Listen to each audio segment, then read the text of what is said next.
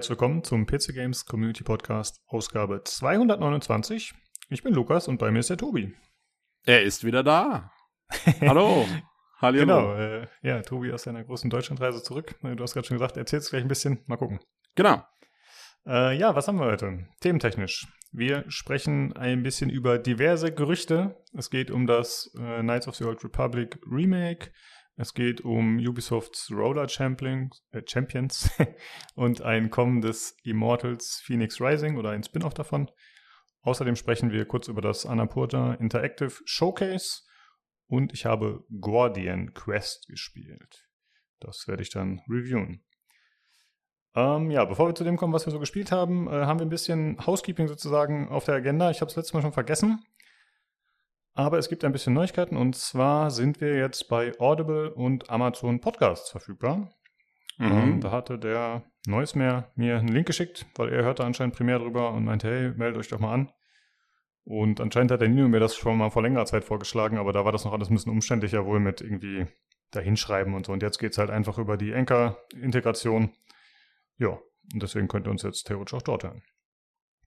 Sehr schön. Ich wusste gar nicht, dass Audible auch Podcasts macht. Ich dachte, die machen nur Hörbücher. Ja, wusste ich tatsächlich auch nicht, muss ich zugeben. Aber ey, die greifen ja wahrscheinlich alles auf, was sie können, so, ne? Und wenn es gratis ist, ich meine, jetzt haben wir ja quasi für die Content generiert, wenn man so will. Ja. Und äh, kostet uns nichts, aber kostet die noch weniger. Gut, Serverkosten, aber ja, die sind darüber bestimmt happy. Ja, dabei hat mein, äh, hier, ich habe doch diesen, diesen YouTuber, von dem ich schon ein, zwei Mal erzählt habe, der, der Space Dog-Typ.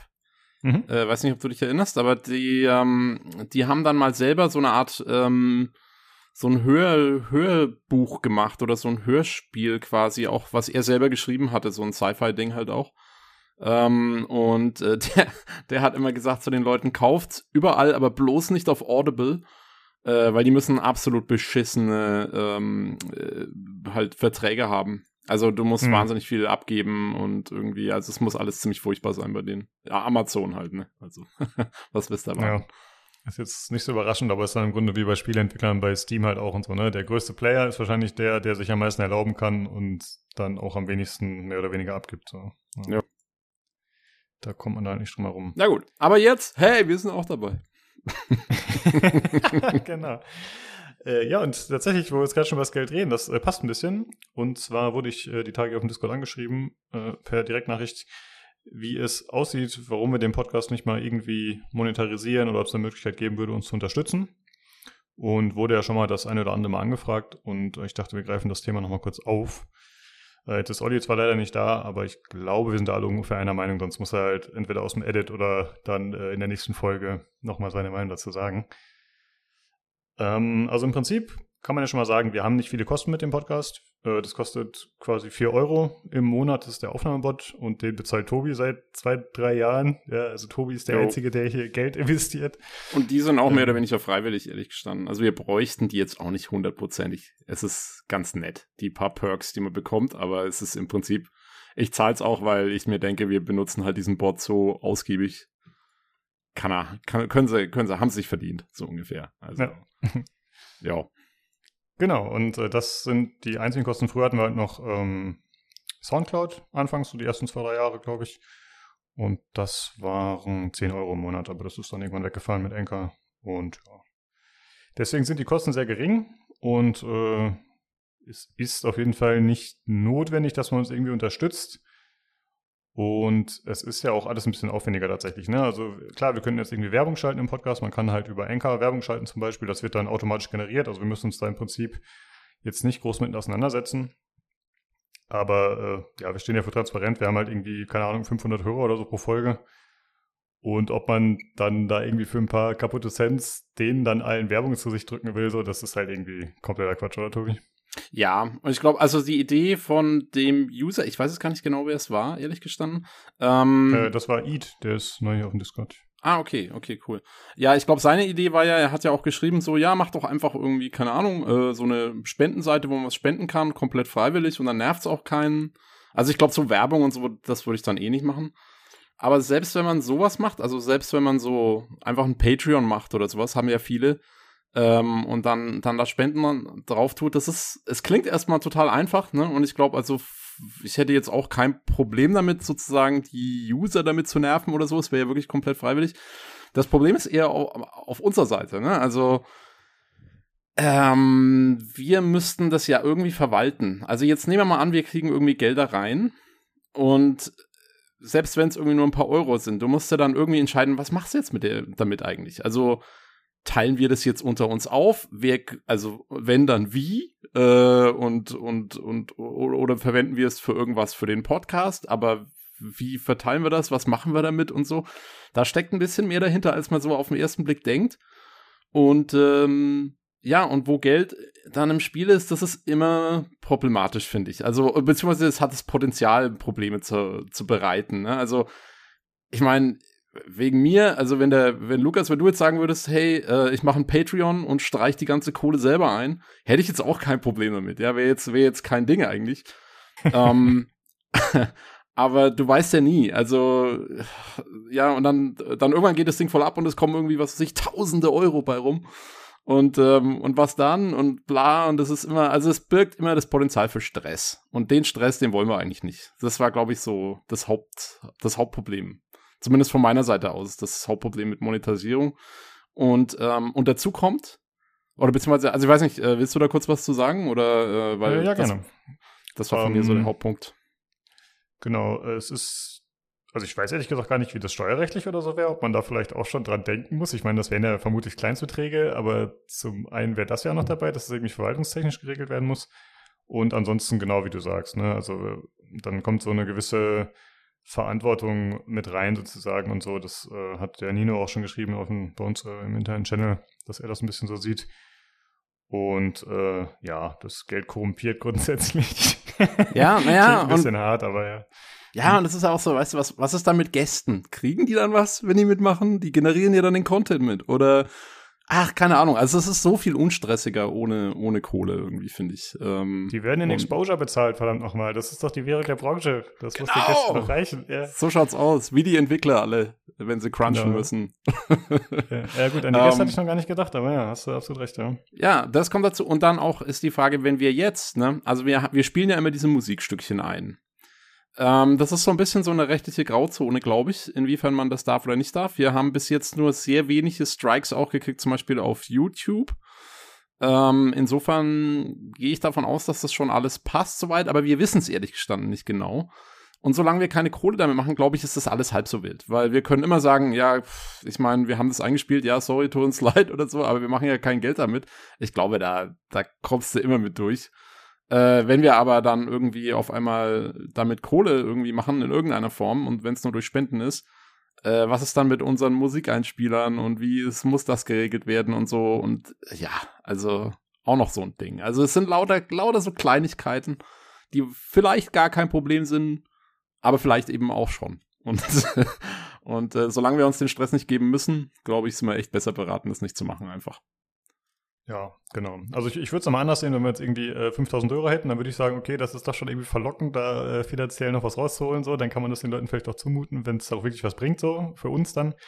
Aber ich hätte halt auch gesagt, ne, wenn, wenn wir jetzt so ein kleines Ding haben und da sind ein paar Leute, die wollen was geben, ja, dann reinvestiert man das halt im Podcast, keine Ahnung, vielleicht mal ein Spiel zur Verlosung oder eben, um dir deine 4 Euro Kosten da monatlich abzudecken.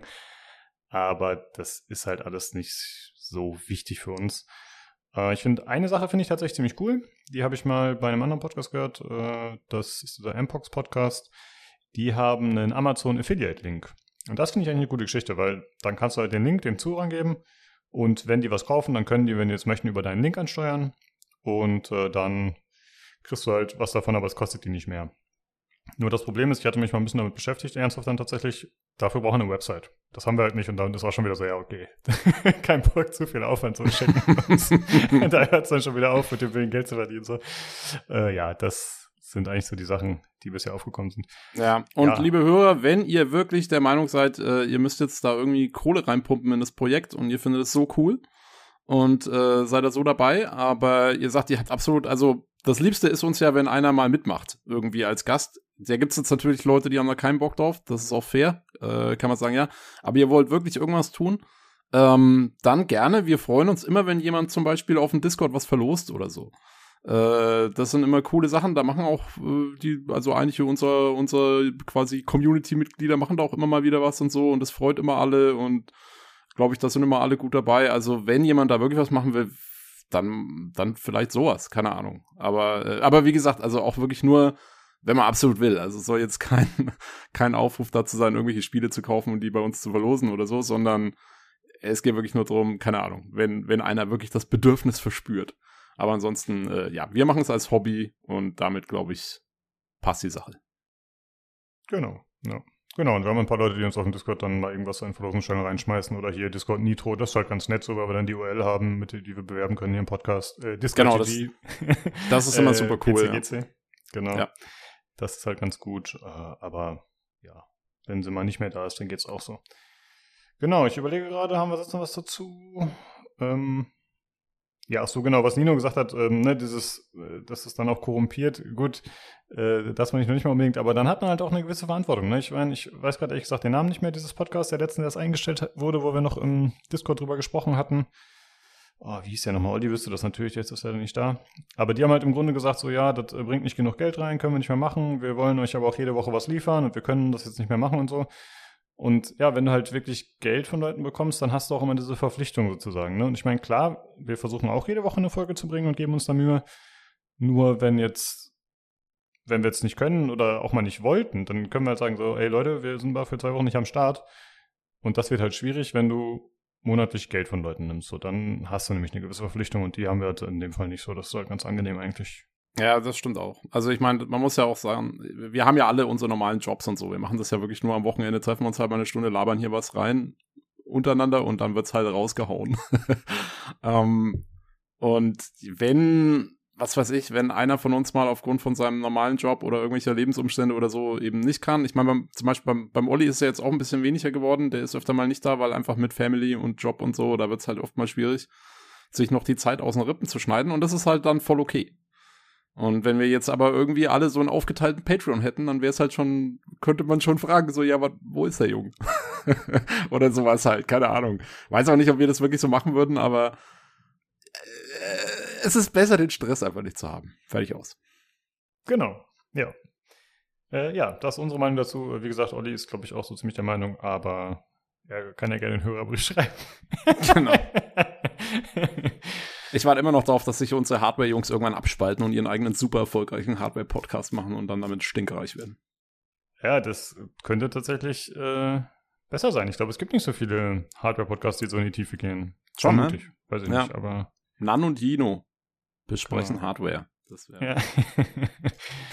ja. Vor allem dann, dann könnten sie auch mal länger sprechen. Ne? Da müssten wir sich immer beschneiden. Auf 30 äh, Minuten oder wie viel. Aber okay. würdest du noch, würdest du sie noch moderieren, Lukas? ja, dann würde ich aber was von ihrem Patreon-Geld haben. Ach so, okay, okay, okay. ja, das äh, wäre dann schon die Sache, genau. Ja, okay, äh, so viel zum organisatorischen Mal. Ein bisschen Insights, äh, transparent finden wir eigentlich immer ganz gut. Äh, war hoffentlich nicht so viel, nicht, dass Audience auf den Deckel gibt. ja. Äh, okay, dann äh, kommen wir nochmal zu dem, was wir so gespielt haben oder gemacht haben. Äh, ja, Tobi, wir haben gerade schon gesagt, du warst ein bisschen im Urlaub und hast auch dein Steam Deck. Hast du irgendwas zu erzählen? Ja, genau. Ich war so ein bisschen im Arbeitsurlaub. Ähm, als allererstes vielleicht mal zur Info weg. Äh, ich habe mein Handy verloren, was ziemlich scheiße ist, weil ich habe es letztes Jahr neu gekauft gehabt. Oh, Schönes iPhone 12.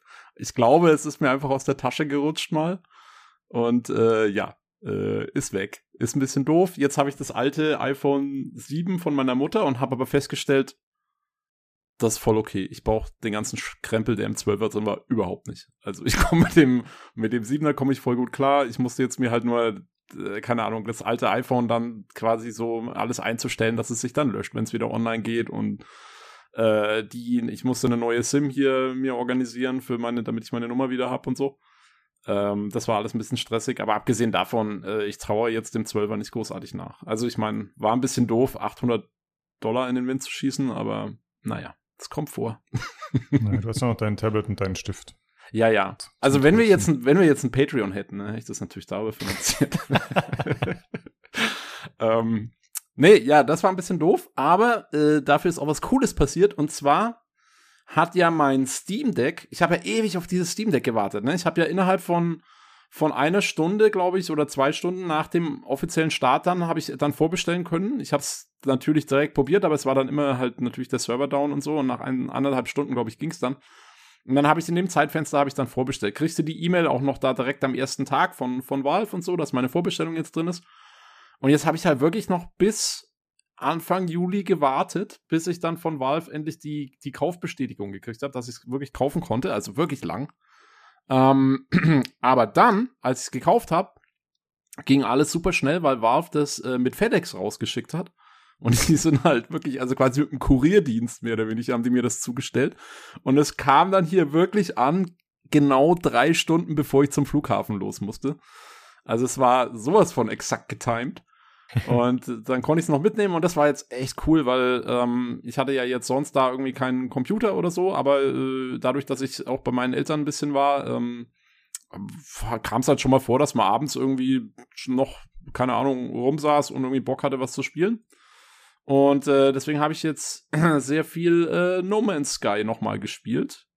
Ähm, was ein cooler Einstieg war, fand ich, weil es halt so ein gechilltes Spiel ist. Also es hat jetzt keinen großen Actionanteil. Es ist ja, du läufst ja immer mit diesem Mining-Laser rum, baust da irgendwelche Rohstoffe ab und baust dann irgendwas und so. Und nachdem ich ja nicht so der Gamepad-affine Typ bin, war das jetzt mal gut, um mal so ein bisschen Gamepad nochmal wieder äh, in Fleisch und Blut übergehen zu lassen. Und, ähm, und das Spiel läuft, läuft perfekt auf dem Steam Deck. Ich habe es jetzt, das ist per Standard, also wenn du es zum ersten Mal startest, ist es in den niedrigsten Einstellungen. Aber du kannst es ohne weiteres auch auf Standard stellen. Was höheres habe ich jetzt noch nicht probiert, geht vielleicht sogar auch.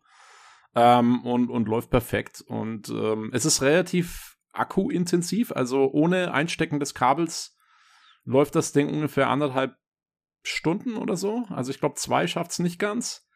Ähm, dann ist das Ding leer. Also das schon, das zieht schon ordentlich Strom. Aber äh, ja, also ist super drauf zu spielen. Vor allen Dingen das Coole ist, es hat auch noch ein skalierbares HUD. Ich habe dann das HUD auf 150 Prozent gestellt, weil ich habe ja keine so gute Sehkraft und äh, auf dem kleinen Bildschirm ist es dann angenehmer für mich, wenn die Schrift dadurch ein bisschen größer wird. Ähm, also das ist auch cool und äh, ja, richtig, richtig gute Erfahrung. Ähm, also bin total begeistert. Und du kannst halt, wie gesagt, ich gehe dann abends Zähne putzen und so, mache mich komplett bettfertig, liege im Bett und bevor ich einpenne, noch mal eine Stunde Steam Deck und dann legst das Ding einfach weg und haust dich hin. Das ist wirklich cool. Also es macht, ja versuche mal, mich der, der Blaulicht-Exposure da nicht mehr auszusetzen vom Pen. Nö, ich versuche nicht mehr aufs Handy zu schauen und so dann abends und Fernseher okay. nicht mehr laufen zu lassen, sonst äh, bleibe ich doch wieder deutlich länger wach. Nee, das stresst mich nicht. also ich, ich fliege halt dann in eins von diesen Systemen, wo mehr rot ist an, in, in, in der Farbgebung. Weißt du? Kannst ja bei No Man's Sky ganz gut machen. Nee, Schmarrn. Nee, äh, ja, keine Ahnung, nee, das stresst mich gar nicht. Und ähm, jo, ich habe noch ein paar andere Sachen installiert. Ich habe jetzt mal noch ähm, äh, Super Meat Boy habe ich nochmal angefangen. Aber äh, ja. egal ob Gamepad, egal ob Gamepad oder Maus und Tastatur, ich bin so schlecht da drin. Ähm, also am Ende dieser ersten Welt, wenn man dann vor diesem Sägeblatt-Boss da wegrennen muss, da habe ich keine Chance. also, äh, keine Ahnung, ich bin bei sowas bin ich einfach nicht besonders gut. Ähm, dann habe ich Ori and the Blind Forest nochmal installiert. Das sollte dich freuen, Lukas. Du bist ja da der totale ja, Fan. Das wollte ich dir auch empfehlen, aber dann dachte ich mir, gut, wenn du es schon Super Meat Boy nicht magst, dann ist wahrscheinlich dieses ganze Jump'n'Run-Zeugs nichts für dich. Dachte ich, was so ein bisschen schwieriger ist. Ja, ich weiß nicht, ich habe es jetzt ehrlich gesagt noch gar nicht so, so großartig angefangen. Also, ich meine aber, dass Ori vielleicht besser ist, weil Super Meat Boy ist schon sehr hektisch, ne? Also, du bist ja ständig auch unter Zeitdruck und musst immer da irgendwie dann fliegen da wieder irgendwelche Sägeblätter durch die Gegend, wo du genau durchspringen musst, damit es passt und so. Und ich glaube, Ori, wenn ich es richtig im Kopf habe, als ich schon mal angefangen habe, ist nicht ganz so, oder? Das ist so ein bisschen mehr, da kann man auch mal kurz Pause machen, vielleicht so, und erstmal ein bisschen stehen bleiben und sich angucken, wie es jetzt aussieht. Und dann macht man halt die Sprungpassage und schafft es oder schafft es nicht oder sowas. Ja, eigentlich schon. Es gibt halt später noch so ein Ding mit umgekehrter Schwerkraft. Das ist so mein Hassgebiet. Das ist relativ nervig auf jeden Fall. Und es gibt so ein paar Fluchtpassagen, die dann auch okay. tatsächlich eher stressig sind. Aber ah, okay. die sind auf keinen Fall so super hart wie Super Meat Boy. Ja. Ja, ich werde es, glaube ich, nochmal angehen, weil eigentlich, also mit so diesem Gamepad-Controls ist das ja eigentlich ganz cool. Ähm, dann habe ich, äh, ich habe jetzt das jetzt ganz neu, weil ich habe jetzt, äh, seit ich zurück bin, also seit gestern, ich bin ein bisschen krank, ich weiß nicht, hört man vielleicht an meiner Stimme. Ähm, ich habe mir auf dem Rückflug so ein bisschen so ein Husten-Ding irgendwie eingefangen. Jetzt habe ich, äh, ich habe jetzt auch so eine super sexy Stimme wie der Nino da äh, vor, vor einer Woche oder so. ähm, und ähm, deswegen habe ich nicht so viel auf die Reihe gekriegt die letzten zwei Tage und habe hauptsächlich ähm, tatsächlich noch mal Assassin's Creed Origins ein bisschen gespielt. Ähm, weiß auch nicht, wie ich da drauf kam. Irgendwie hatte ich Bock aufs alte Ägypten und bin dann so ein bisschen drin hängen geblieben und mache das jetzt schon eine ganze Weile. Und äh, habe das jetzt auch mal auf dem Steam Deck installiert äh, ich hab, bin noch nicht dazu gekommen, es jetzt zu starten, weil ich bin mal gespannt. Es steht drin, dass es, also es hat dieses gelbe Symbol, dass es schon geht, aber nicht 100%. Und dann kannst du nämlich immer, wenn das gelbe Symbol da ist, kannst du dann draufklicken und dann hast du quasi weitere Infos dazu. Und es steht halt irgendwas drin, dass halt der Launcher, ich nehme an, dass irgendwie das dann schon über den Ubisoft Launcher muss das ja irgendwie laufen, dass der irgendwie irgendwelche Tastatureingaben benötigt oder so. Ich weiß auch gar nicht, wie das gehen soll mit dem Ubisoft Launcher, weil es ist ja ein Linux-System eigentlich. Naja, also da muss ich jetzt mal gucken. Es geht anscheinend irgendwie. Äh, und da bin ich mal gespannt, ob ich das zum Laufen kriege. Und ähm, das andere, was ich ausprobieren wollte, ist, ich habe so ein Ding gefunden, wie man auch andere, es gibt so ein extra, das haben irgendwie so ein Open Source Ding, was es dir erlaubt, auch äh, GOG und Epic äh, die, den GOG und den Epic Launcher irgendwie unter Linux zum Laufen zu kriegen. Und mhm. das wollte ich eigentlich jetzt mal ausprobieren, ob das geht, weil ich habe sehr viele Sachen auf GOG, die ich gerne auch auf dem Ding spielen würde. Ähm, ich habe allerdings dann, ich habe mal in diese Desktop-Variante gewechselt äh, vom Steam Deck und das ist ohne irgendwie eine angeschlossene Maus oder so, ist das für mich, also ich finde es praktisch nicht benutzbar weil du kannst leider nicht das Gamepad als virtuelle Maus verwenden. Also das ging bei mir nicht. Ähm, und dadurch musst du den Touchscreen verwenden, um Mauseingaben zu machen. Und dadurch, dass der Bildschirm so klein ist und das dann ein ganz normales Linux ist, was dargestellt wird, ist der Touchscreen nicht genau genug, um wirklich toll Eingaben zu machen. Also es geht schon irgendwie, aber du musst alles dann fünfmal klicken und dann bist du die meiste Zeit, hast du erstmal irgendwo daneben getoucht oder der Touchscreen hat deine Hand irgendwie anders wahrgenommen, als du dachtest. Also das ist so ein bisschen das ist schon sehr tricky, das zu verwenden. Hm. Und da hatte ich jetzt keinen Bock drauf und ich habe mir jetzt ein USB-C-Dock äh, bestellt. Ähm, Gibt es ein ganz gutes von Lenovo, was dann quasi mir erlaubt, ähm, über den USB-C-Anschluss das Ding auch an den Monitor anzustöpseln und quasi eine Maus und eine Tastatur reinzustöpseln und so. Und wenn ich das bekomme, es kommt irgendwann nächste Woche, wenn ich das bekommen habe, dann äh, werde ich das mal angehen. Und dann werde ich berichten, ob das funktioniert hat, dass ich die anderen Launcher zum Laufen kriege, weil das wäre schon cool. Also wenn, äh, wenn GOG und Epic-Spiele auf dem Ding gehen, das wäre natürlich schon, schon nochmal witzig. Mal schauen. Ja, das stimmt. Ja, liebe Zuhörer, vielleicht habt ihr ja irgendwie mal Vorschläge für Tobi, was vielleicht gut geeignet wäre für das Steam Deck, für jemanden wie ihn, der noch nicht ganz so Controller-affin ist, weil ich habe gerade schon überlegt, so Sachen wie Dead Cells oder so fallen mir natürlich direkt ein, aber du bist ja jetzt nicht einer, der Bock hat auf Roguelikes, du willst ja eher eine Story erleben. Äh, deswegen fallen viele Sachen weg, die ich dir theoretisch empfehlen würde. Äh, vielleicht habt ihr ja was, liebe Leute. Gerne mal ja, gerne. Discord schreiben. Genau, ich habe schon selber auch noch einen Backlog, den ich schon noch irgendwie angehen will, mal mit der Zeit. Aber äh, ja, ja, klar. Also wenn irgendjemand Sachen hat, wo er sagt, wow, das funktioniert perfekt auf dem Steam Deck, äh, dann, dann immer her damit. Bin ich, bin ich natürlich für offen. Ja. Aber jo, also auf jeden Fall cooles Gerät, äh, bin ich voll dabei. Ich habe, glaube ich, jetzt schon über 50 Stunden drauf und äh, das wird noch weitergehen. Haha. Sehr schön. Ich würde das Teil auch mal gerne ausprobieren, aber ich habe leider, glaube ich, niemanden jetzt so in meinem unmittelbaren Umfeld, der das Ding hat, den ich mal eben besuchen könnte oder so. Das würde mich schon ja. interessieren, auf jeden Fall. Jetzt bin ich natürlich wieder weg, Mensch. Das hätte man ja machen können. ja, die große Gartenparty hat auch nicht stattgefunden. Hat alles nicht geklappt. Ja, äh, ja. weil ich dem Olli seine Adresse ja nicht mehr gefunden habe, wo ich alle hinschicken wollte. okay. Ja, gut, nächstes Jahr. Genau. Ja, kriegen wir schon. Okay. Ähm, hast du sonst noch irgendwas zu berichten, was du äh, gespielt hast? Oder hast du irgendwas gesehen im Flugzeug? Ähm, Im Flugzeug, keine Ahnung. Nee, ich habe ich hab The Eternals habe ich angeschaut. Ich schaue im Flugzeug meistens ziemlich bescheuerte Filme an. Ähm, ja, das passt. Ja, also, naja, ja. Also es sind ein paar ganz nette Bilder so von dieser von der aus der Erdgeschichte, da wo sie in Babylon sind und so. Da sind so ein paar ganz lustige Bilder dabei, aber der Rest ist eigentlich ziemlich belanglos, wie halt alle Marvel-Filme. Ach ja, äh, ich habe den Uncharted-Film angeschaut. Äh, hier oh. mit den, den, den neuen Uncharted-Film hier mit, äh, wie heißt Tom der? Der Spider-Man, Spider-Man-Typ, ja, genau. Ähm, ich fand ihn eigentlich ganz lustig. Also, ich fand ihn jetzt nicht schlecht. Also, es ist halt, ne, es ist halt, es ist halt natürlich, also, es ist so ein Reboot, sagen wir mal. Also, das ist so ähnlich wie die Halo-Serie. Die hat jetzt auch nicht so viel mit den Spielen dann zu tun und so ähnlich ist es bei dem Uncharted-Film auch. Ähm, aber ich fand ihn jetzt so als Abenteuerfilm, kann man den schon lassen. Also fand ich jetzt voll okay. So war der macht war war ganz sympathisch und so und hat so einen jungen äh, Nathan Drake schon ganz ordentlich rübergebracht, fand ich. Also ich ich war positiv überrascht. Ich habe ich habe einen schlechteren Film erwartet, muss ich sagen. War okay. Ja, das ist doch gut. Ja. Jo. Ja, ich finde, wenn man mit so einer niedrigen Erwartungshaltung reingeht, da wird man ja in der Regel dann auch eher belohnt, weil dann kann ja, ja eigentlich nur besser werden.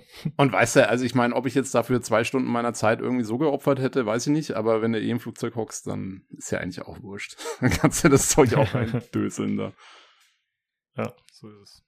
Jo, aber okay. äh, das war's. Ich habe ich hab ja noch Stowaway angeschaut, äh, extra für den Olli. Olli, schöne Grüße. Ich habe es gestern Abend noch angeschaut, extra für dich.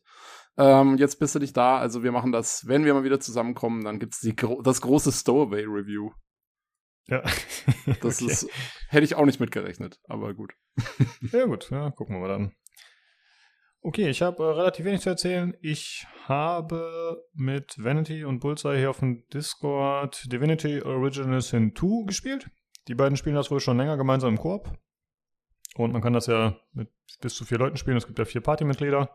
Und ich habe mich dann einfach mal einen Abend eingeklinkt und habe beim Chaos in den Kämpfen mitgewirkt. Beziehungsweise ich habe äh, leider immer die Leertaste benutzt, um Aktionen auszuführen, was dann immer die Runde beendet hat. Aber okay, die beiden haben auch äh, ohne mich geschafft zu kämpfen. Und ja, bei den Rätseln waren Marco und ich dann eher so, ja, okay, äh, Marcel, mach du mal. Und dann hat der Bullseye das gemacht. Äh, ja, war ganz nett auf jeden Fall für zwischendurch. Man ist halt cool, dass man einfach mal so reinhüpfen kann. Ne? Also ich muss jetzt äh, nicht von Anfang an mitgespielt haben oder so. Vielleicht zocke ich morgen wieder eine Runde mit, falls sie spielen. Mal gucken. Ja, ansonsten äh, ja, habe ich nur Guardian Quest gespielt und das relativ viel. Äh, war recht suchterzeugend, aber da erzähle ich dann später im Review mehr zu. Mhm. Okay, dann äh, zu der aktuellen Verlosung. Wir verlosen einmal Tooth and Tail, das Pixel RP, äh, RTS. Das ist ein Steam Key aus dem Fundus von Jan und die Verlosung läuft noch bis zum 5. August. Und das ist auf dem Discord natürlich, discord.gg slash pcgc im Verlosungschannel. Gut, dann kommen wir zum Hörerfeedback. Da haben wir diesmal wieder ein bisschen mehr und wir haben zuerst was von Jakob. Er schreibt nämlich noch was zur Taco-Folge. Achso, äh, das lese ich vor. Okay. Ähm, ich habe es jetzt wieder verpeilt. Äh, ja, genau. Jakob schreibt zu Folge 227. Äh, zeigt ganz klar die Stärken des PCGC Podcasts. Ich habe Tarkov ausprobiert und es für mich als nicht gut empfunden. Die Faszination dahinter hat sich mir auch nach über zwei Stunden euch zuhören nicht im Ansatz erschlossen. Trotzdem habe ich mir die Folge in Gänze sehr gerne angehört und bereue es nicht. Ähm, jo, sehr cool. Ähm, kann ich kurz zu sagen, mir geht's exakt genauso. ich habe mir die Folge auch angehört und ich dachte, also zwischendurch dachte ich mir schon mal so, naja, ja, cool ist schon, aber ich will es echt nicht spielen.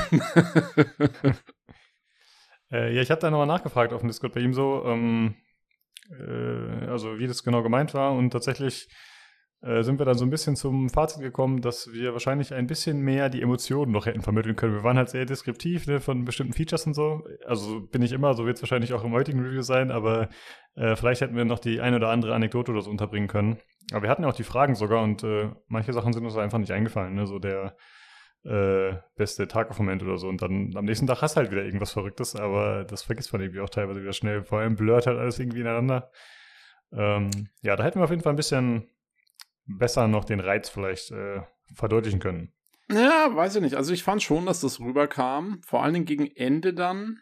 Ähm, da habt ihr ja auch noch mal irgendwie so klar gemacht, dass die, also dass die Schwierigkeit des Ganzen und die Komplexität des Ganzen mit ja der Auslöser ist, dass, dass halt diese geilen Momente zustande kommen überhaupt. So ungefähr habe ich es hm. zumindest verstanden halt. Du brauchst diese, diese, diesen ganzen Frost und dieses ganze Hardcore-Gedöns, damit du eben diese Momente haben kannst, weil die kriegst du nicht, wenn du halt so ein casualiges Game hast.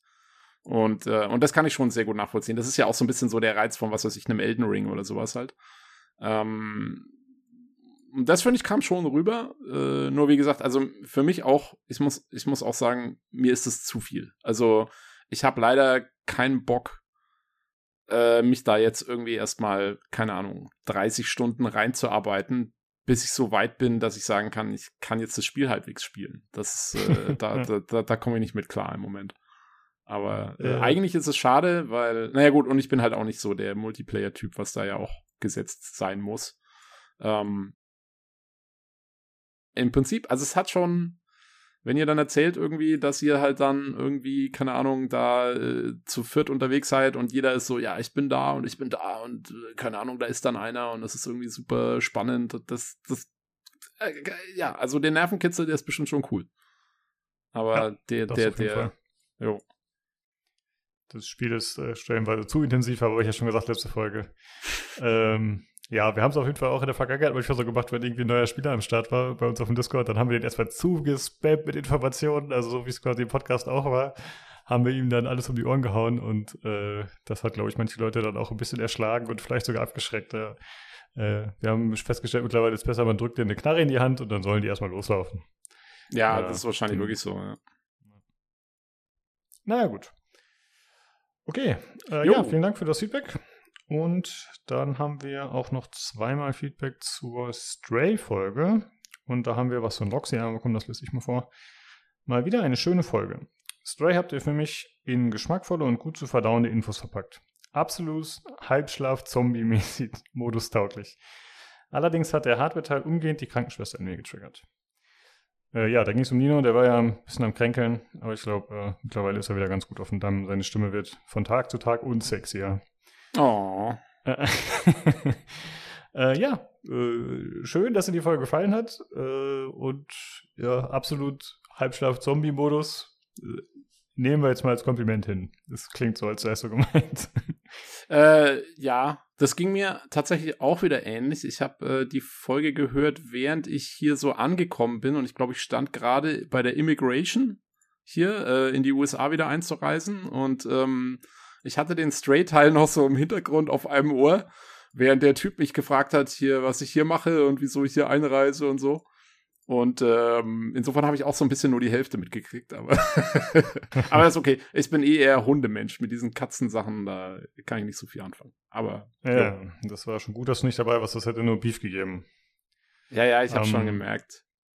Katzen sind anscheinend beliebt. genau.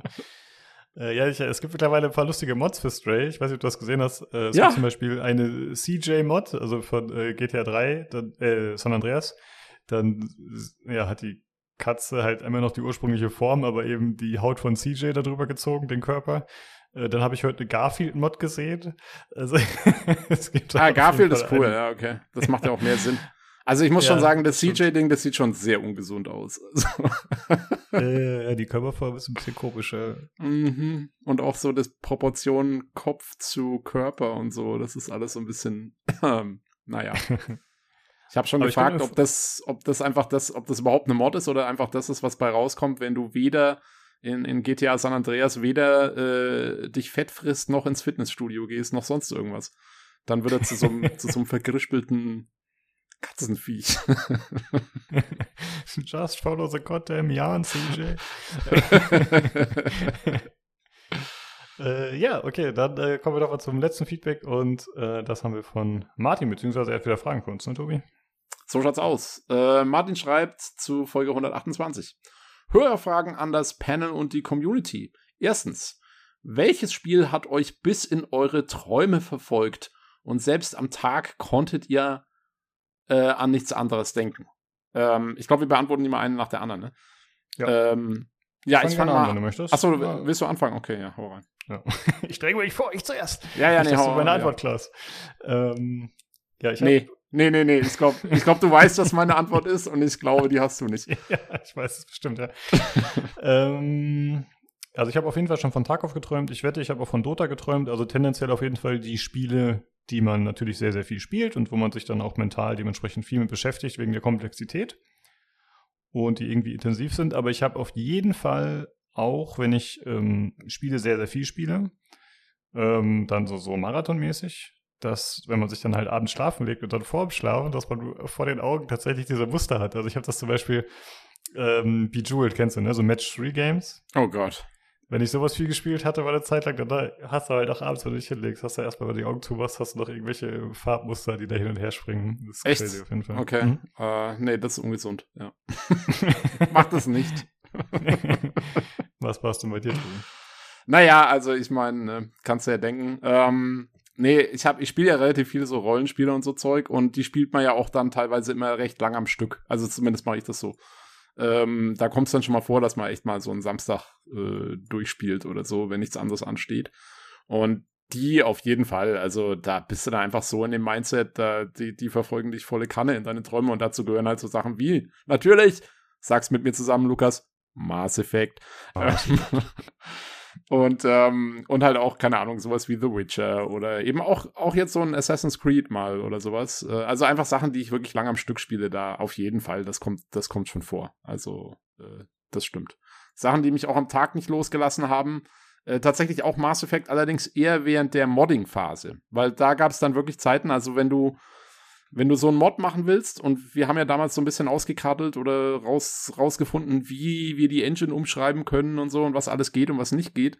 Und da gab es wirklich teilweise Tage, äh, wo ich auch in der Arbeit oder so drin saß und man, das beschäftigt einen dann so, ja, so, so ich weiß, das muss, irgendwie geht es, aber ich, wir müssen jetzt herausfinden, wie es geht und so. Ähm, das hatte ich da auf jeden Fall, ja.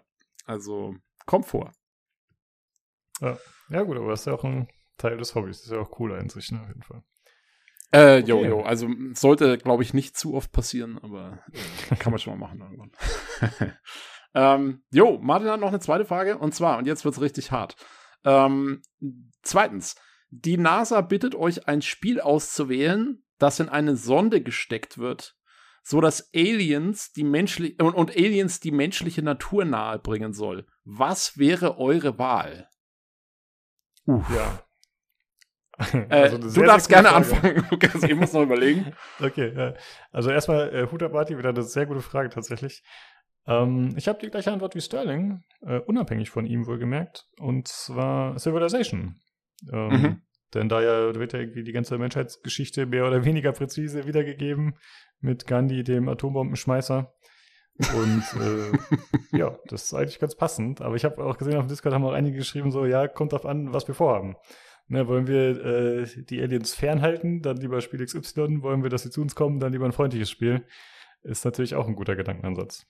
Hm. Hast du denn ja. irgendwas, Tobi? Fällt dir irgendwas ein? Äh, Doom.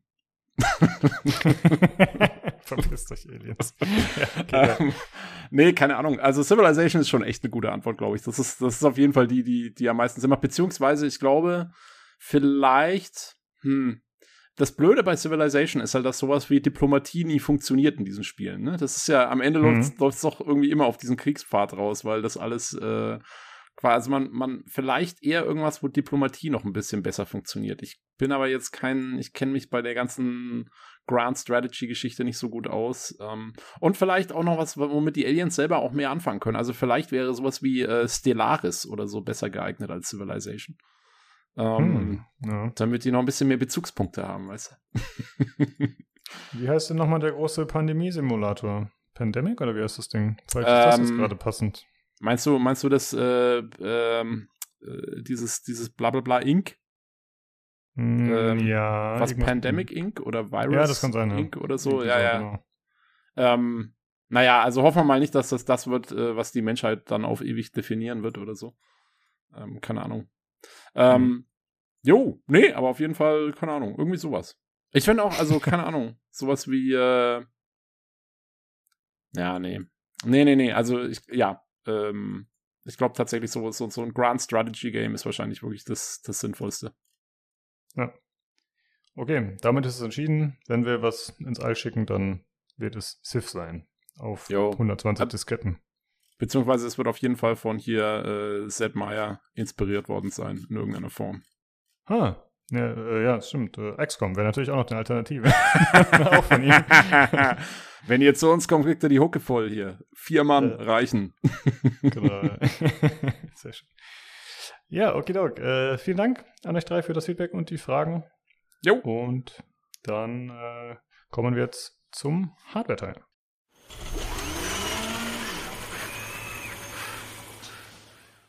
Hallo, da bin ich wieder und bei mir ist einmal der Nino. Servus. Und der Jan. Hallöchen. Hallo. Ja, wir sprechen wieder über Hardware. Äh, beziehungsweise ihr beide sprecht über Hardware, ich äh, lausche. Aber vorher natürlich kommen wir dazu, was gespielt wurde letzte Woche. Jan, wie sieht's aus? Was hast du gemacht? Ich habe Elix gespielt. Ich habe es fast durch.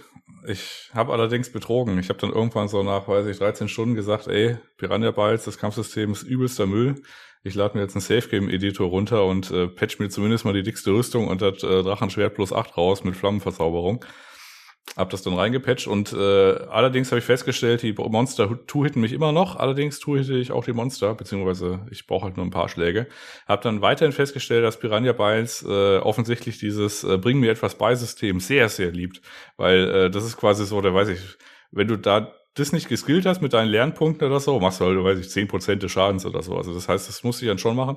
Ich habe mir auch kein Geld gecheatet, also das heißt, das war quasi dann der einzige natürliche Prozess. Gut, lange Rede, kurzer Sinn. Ich habe dadurch halt das Kampfsystem so ein bisschen halt rausgehebelt und das war dann okay. Also ich habe halt Leute totgehauen, die haben mich manchmal totgehauen. Ähm, ich bin, ich, ich habe noch nie so oft die F5-Taste und die F9-Taste gedrückt wie in jedem anderen Spiel. Das scheint auch irgendwie so ein Piranha-Bytes-Tradition zu sein. Ähm, ich habe auch mal in einem, in einem Steam-Forum dann irgendwie geguckt, wo jemand gefragt hat, ey Leute, das ist eine Open World, ich laufe hier rum, ich haut alles irgendwie tot, ich bin nur am Weglaufen. Es ist halt seit zehn Stunden irgendwie ist es so. Und dann kam dann irgendwie so die Antwort, ja, das sind halt, es ist halt so, wegen den Piranha-Beispielen, hier sind mal fünf Videos, wie man da irgendwie startet. Dann meinte er dann so, ich gucke mir doch keine Videos dafür an, ich will das Spiel spielen. Dann musste ich ihm so ein bisschen recht geben. Ich habe das jetzt so gelöst, also halt durch das Safe-Game äh, äh, Geballer.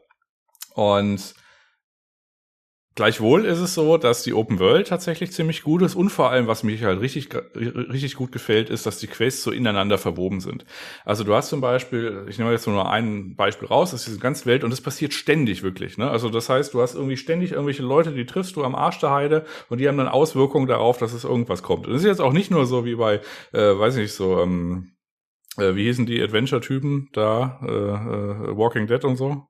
Telltale, äh, das ist dann Telltale. irgendwie so, äh, wird sich das merken, hat Auswirkungen? Nee, das hat tatsächlich Auswirkungen und wird sich das merken. Also bei mir ist es so gewesen, ich bin auf so einem Bauernhof äh, so, so reingestolpert und da war so ein Bauer da und hat gesagt, ey, ähm, das ist voll schwierig mit den mit den Leuten hier, ich werde halt ständig überfallen und äh, kann irgendwie kaum was abgeben, also kaum meine eigenen Worte äh, Leute irgendwie ernähren. So, und dann kam ich halt äh, dann zu den Leuten, haben dann gesagt, ey, lieber Bauer, ich würde das gerne für dich lösen. Dann hat er gesagt, ja, aber hau den nicht einfach irgendwie aufs Fressbrett oder so, versuch das irgendwie ohne Gewalt zu lösen. Habe ich auch versucht, ich habe jetzt aber keinen direkten Weg gesehen, das ohne Gewalt zu lösen, weil der Typ war halt einfach ein Arschloch. Und dann habe ich den halt einfach totgehauen. Und dann Stunden später, also wirklich sechs Stunden später, kam ich auf der anderen Seite der Welt, kam dann irgendwie so, hey, wir haben so ein Problem mit Nahrung oder so. Und dann sagt mein Charakter noch so, ja, ich kenne da so einen Bauernhof, ne? Und dann, ja, dann lauft er mal hin und fragt den, ob wir da einen Deal machen können. Dann laufe ich da hin und da liegt der Bauer halt tot am Boden und neben, dem, neben ihm steht halt der Bruder von dem, den ich vorher totgehauen äh, hatte. ist quasi ein Kreislauf der Gewalt. Und da hat er mich dann gefragt, ey, hast du den, meinen Bruder umgebracht? Und ich so, ja, der war aber auch ein Arsch. Also er hat es auch nicht besser verdient. Und dann habe ich den Bruder auch noch umgebracht und dann waren alle tot. Und äh, dann habe ich dem anderen einfach dann quasi was zu essen gegeben. Also ein bisschen Geld gegeben, damit er sich was zu essen kaufen kann. Aber das fand ich tatsächlich gut. Also das ist quasi unabhängig davon, das sind halt zwei unterschiedliche Questlines äh, und äh, die äh, haben dann nochmal einen Rückbezug und so. Und das passiert in dieser Welt tatsächlich ständig. Und das ist tatsächlich richtig gut. Aber das Kampfsystem ist einfach ein Verbrechen an, die, an der Menschlichkeit, das ist einfach Müll. Äh, das Schießen oder so, das ist dann noch ganz okay, weil du musst ja zumindest nicht in dieses dusselige Nahkampfsystem ähm, das geht noch irgendwie, aber es ist jetzt auch nicht, weiß ich, also selbst Mass Effect ist da besser, ist alles schlimm. Aber die Welt an sich und die Dialoge und so ist gut. Die sollten eigentlich einen Working, also einen Walking Simulator machen oder irgendwie, weiß nicht, ohne Kampfsystem oder so. Dann ist es tatsächlich ganz gut. Oh. Ich bin, wie gesagt, kurz davor. Ich mache jetzt wahrscheinlich noch zwei Stunden bis zum Ende und an der grundsätzlichen Meinung wird sich vermutlich nichts ändern. Aber das habe ich gespielt, ja. Und ein bisschen Tag auf gestern noch. War auch schön. Ja, ich bin überrascht, dass du dich dabei Elex tatsächlich noch durchkämpfst. Ich hatte nicht den Eindruck, dass äh, du das noch zu Ende spielst. Aber gut, du bist heißt, also. Ne? Was, heißt denn das da? Was heißt denn das da durchkämpfen? Das ist ein epochales Spiel. Ich bitte euch. Ja. Der Überraschungshit des Jahres, was weiß ich, 2017? Äh, ja, glaube ich, ja. Ja, ist ein außergewöhnliches Spiel. Darauf können wir uns meinetwegen einigen. Ähm, dann, ja, kommen wir zu dir, Nino. Was hast du gespielt und äh, wie lief's? Ich habe Tarkov gespielt, das lief mäßig. Mäßig bis, ähm, ich musste zwei, zweimal abbrechen, ich dann keine Lust mehr hatte. Ähm, und ähm, ja, durchschnittliche Wertung minus 3,9 diese Woche. Und dann habe ich ähm, ein Spiel weitergespielt als Jan. Ich habe nämlich Elix 2 angefangen. Ich habe mir ein bisschen Zeit gelassen, äh, mich da reinzuladen, weil ich weiß, wie Piranha Bytes Spiele am Anfang sind. Ähm, nämlich buggy. Ähm, das war jetzt hier nicht ganz so der Fall. Nichtsdestotrotz habe ich ewig gebraucht, um es zu installieren und es dann tatsächlich auch zu starten und es macht einfach Spaß. Es sitzt halt einfach da an, wo ähm, Elix 1 aufhört. Die Grafik ist ähm, uh, uh. Ja, also ich glaube, ich glaube, sie haben sich überlegt, wo können wir denn noch ein paar Frames sparen? Haben sich gedacht, ah, Gesichter braucht kein Mensch, ja, und haben das einfach weggelassen. Ja, witzigerweise läuft dieser herausragend programmierte Titel, ähm, auf welcher Engine das auch immer sein soll, ähm, mit unglaublichen 30 Frames auf einer 3090. Und das macht mich schon sehr traurig. Das muss ich zugeben. Ich brauche jetzt nicht mehr bei dem Spiel, ähm, weil es halt einfach die, die, die handgebauten Welten sind einfach wirklich schön. Du siehst halt alles, was du so im ersten Teil gesehen hast, läufst die Welten, die, die Orte ab. Ähm, Jan hat bei mir gestern ein bisschen zugeschaut und sagt ach, guck mal da, da war ich auch. Da war es nur weniger grün. Ja, und das hast du halt die ganze Zeit. Das war ganz angenehm. Bin vielleicht zehn Stunden drin. Ähm, mal schauen, wie ich das relativ zügig durchkriege. Ja, ich habe gerade geschaut, die Engine heißt Genome. Ist wahrscheinlich Piranha Bytes House Engine, würde ich mal vermuten. Ja, die sollen damit aufhören. sollen, ja. sollen einfach, sollen einfach Unreal benutzen. Unity. Auch eine gute Empfehlung. Niemand sollte Unity benutzen für irgendwas. Ja. Also mit der Ausnahme mhm. dieses Free-to-Play-Titels der Bank von Westminster oder so, was tatsächlich auf dem Toaster, beziehungsweise halt, also es hat Unity benutzt und lief tatsächlich gut, äh, tendieren Unity-Spiele dazu, irgendwie scheiße auszusehen, unscheiße zu laufen. Also das heißt das Schlechteste aus, aus beiden Welten. Und das ist so ein bisschen so das Äquivalent, wenn man in der Sneak Preview sitzt und sieht das ZDF-Logo. So, also das ist so mein persönlicher Unity-Takeoff. Ja, okay. die Engine steht jetzt nicht unbedingt äh, für die technisch herausragendsten Spiele des Schuld. Okay, dann äh, kommen wir doch mal zu den Fragen von Martin. Äh, zuerst an dich gerichtet, Jan. Welches Spiel hat dich bis in deine Träume verfolgt? Und selbst am Tag konntest du an nichts anderes denken.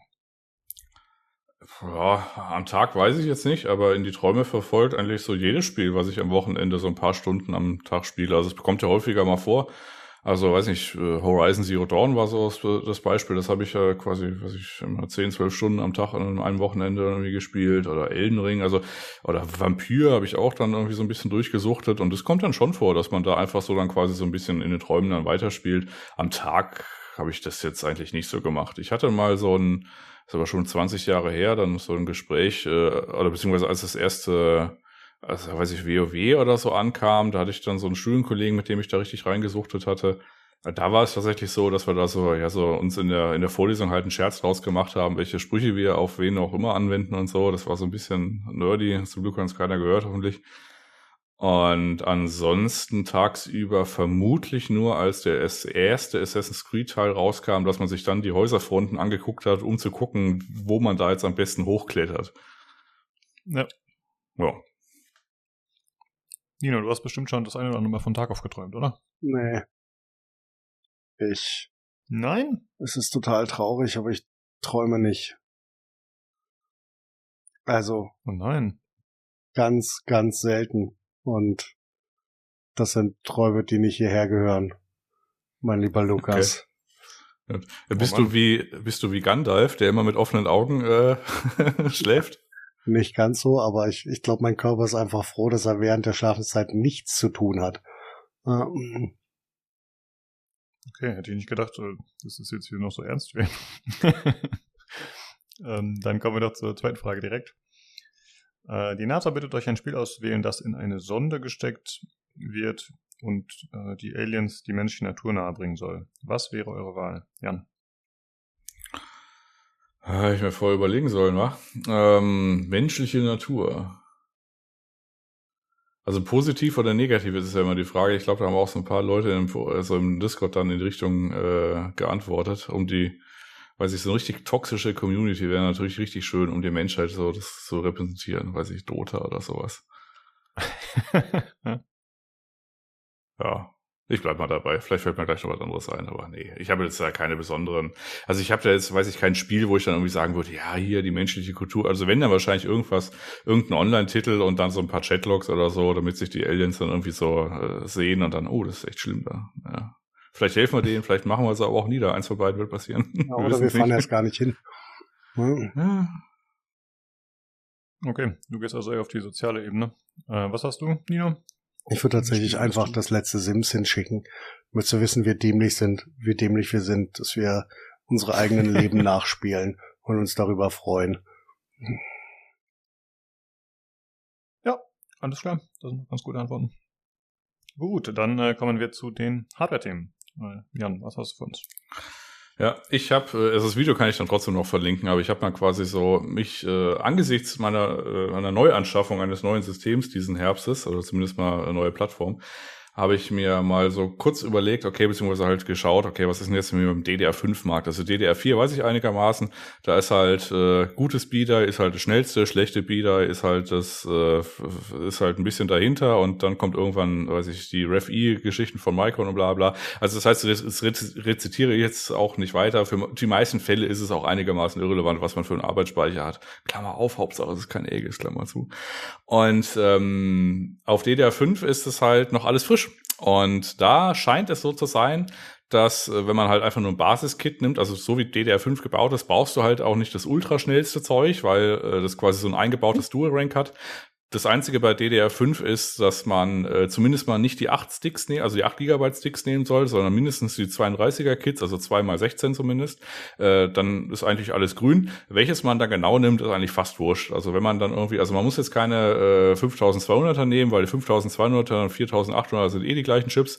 Ähm, das Takeaway von dem Bildsold-Video war eigentlich, dass man, wenn man eine Chance haben will auf ein SK Hynix Kit, weil das ist das, was man zumindest mal für höhere Taktraten haben wollen würde aktuell, äh, dann kann man sich dann so ein äh, Fury Beast äh, Stick irgendwie holen. Das ist dann irgendwie so ein 5600er äh, geratetes äh, Ding. Äh, das ist, das sind schon Bereiche, die zum Beispiel die Firma Micron gar nicht mehr erreichen kann. Da hat man die Chance, okay, entweder ist es SK Hynix oder ist es halt äh, Samsung.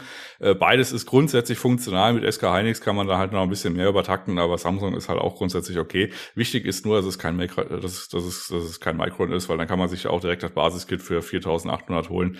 Und äh, ja, kann ich dann irgendwie noch mal rezitieren, weil es auf der Autospur ein bisschen äh, so seltsam ist. Aber das ist ganz lustig, dann das anzusehen, wie dann quasi sich das, was alle wissen eigentlich, also die sich ein bisschen damit beschäftigen, auf DDR4, dann so langsam in die DDR5-Welt dann quasi so Einzug findet. Und ja, jetzt habe ich so mein Set auf der Wunschliste, auf dem äh, quasi gedachten Warenkorb schon drauf. Und da bleibt es jetzt erstmal. Und viel mehr gibt es aktuell zu DDR5 nicht zu sagen. Ja. Welches Kit hast du rausgesucht? Ja, äh, Fury Beast, irgendwas gedöns. Okay, das ist sehr spezifisch. Entschuldigung, Nino. also, Kingston Fury Beast, DIM 32 GB, DDR5 5600 CL40. Okay. Das äh, sind 32 Gig, das kostet 220 Euro. Und das ist so ungefähr. Und da gibt's auch noch so ein, ja, so ein Corsair-Derivat. Das ist auch äh, geratet für 5600 und das kostet halt irgendwie 206 Euro. Also eins von beiden wird's halt sein. Und ich werde da mich jetzt äh, auch nicht irgendwie großartig verkünsteln, was Overclocking angeht, aber das ist so ein ähm, bisschen mehr als der Bodensatz, aber auch nicht über überborden viel. Weil man es halt auch nicht so wirklich braucht. Im Falle von DDR5. Ja. Das war's. Äh, okay. Hast du sonst nichts mehr? Ist Nino schon dran? Ja, wir können uns ein bisschen abwechseln. Nino, mach doch doch einfach mal ja. deine, deine, deine ach, kleinen ach. Themen und dann, ja, und dann piesacken wir dich ein bisschen zum Gebrauchtmarkt und zu Bernhards Panik und Sorge. Ach so, ich dachte, das sind meine kleinen Themen. Okay, nee, ich mach meine kleinen Themen. Ähm, gibt ein Benchmark, ähm, ähm, wunderschön von uns mehrfach als äh, äh, Blödsinn äh, vertitulierten ähm, User Benchmark. Dort äh, nimmt ein Risen 5 7600X entspannt einen i9 12900K mit über 20% auseinander. Ähm, ja, ähm, das hätte ich jetzt auch nicht anders erwartet. Ähm, schauen wir mal, wo das dann am Ende rausläuft. Also das ist halt, ist halt ein unreleased, unreleased Prozessor. Dort fehlen ähm, logischerweise die ähm, die entsprechende Softwareimplementierung und alles drum und dran. Bin mir nicht sicher, ob das so bleibt. Nichtsdestotrotz, ähm, gutes Ergebnis, zumindestens für einen Prozessor, der noch nicht existiert und gibt uns zumindestens einen ganz, ganz groben, ganz, ganz groben Ausblick. Ähm, gibt den ersten äh, TimeSpy Benchmark für die 4080 und dort ist sie schneller als eine 3090 und zwar nicht nur ein bisschen, sondern ordentlich irgendwo zwischen 15 und 25 Prozent, was völlig okay ist. Ähm, und das sind so die Aussichten, die wir haben. Also wie völlig unerwartet, die nächsten Hardware-Generationen werden 25 Prozent schneller sein als die aktuellen. Oh nein, es wirft mich vom Hocker. Bin wieder aufgestanden. Ähm, ja, dann zum nächsten Punkt. Ähm, Bernhard zwischen Sorge und Panik. Ähm, wir hatten zwischendurch ähm, den lieben Bernhard, der seine CPU-Temperaturen ausgelesen hat und festgestellt hat, dass er mit einem äh, Be Quiet Silent Loop, ähm, der für seine ja, Störanfälligkeit bekannt ist, unglaubliche 76 Grad auf der CPU hat. Ähm, das ist ein bisschen viel für den 3600er, den er da drin hat.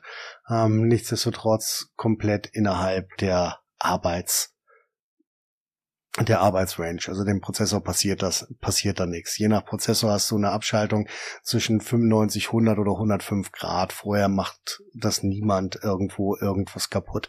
Logischerweise klocken die irgendwann runter, wenn er heißer wird. Aber ich kann euch tiefenentspannt sagen, dass mein 5950X in der aktuellen, oh, Entschuldigung, ich muss husten. In der aktuellen Konfiguration, ähm, wenn ich die Frontklappe meines sehr eingeschränkten äh, Airflow eingeschränkten Cases nicht aufmache, ähm, bei Spielen oder beziehungsweise unter Dauerlast auch locker auf 80 Grad läuft, ähm, was für die CPU keinerlei Problematik darstellt.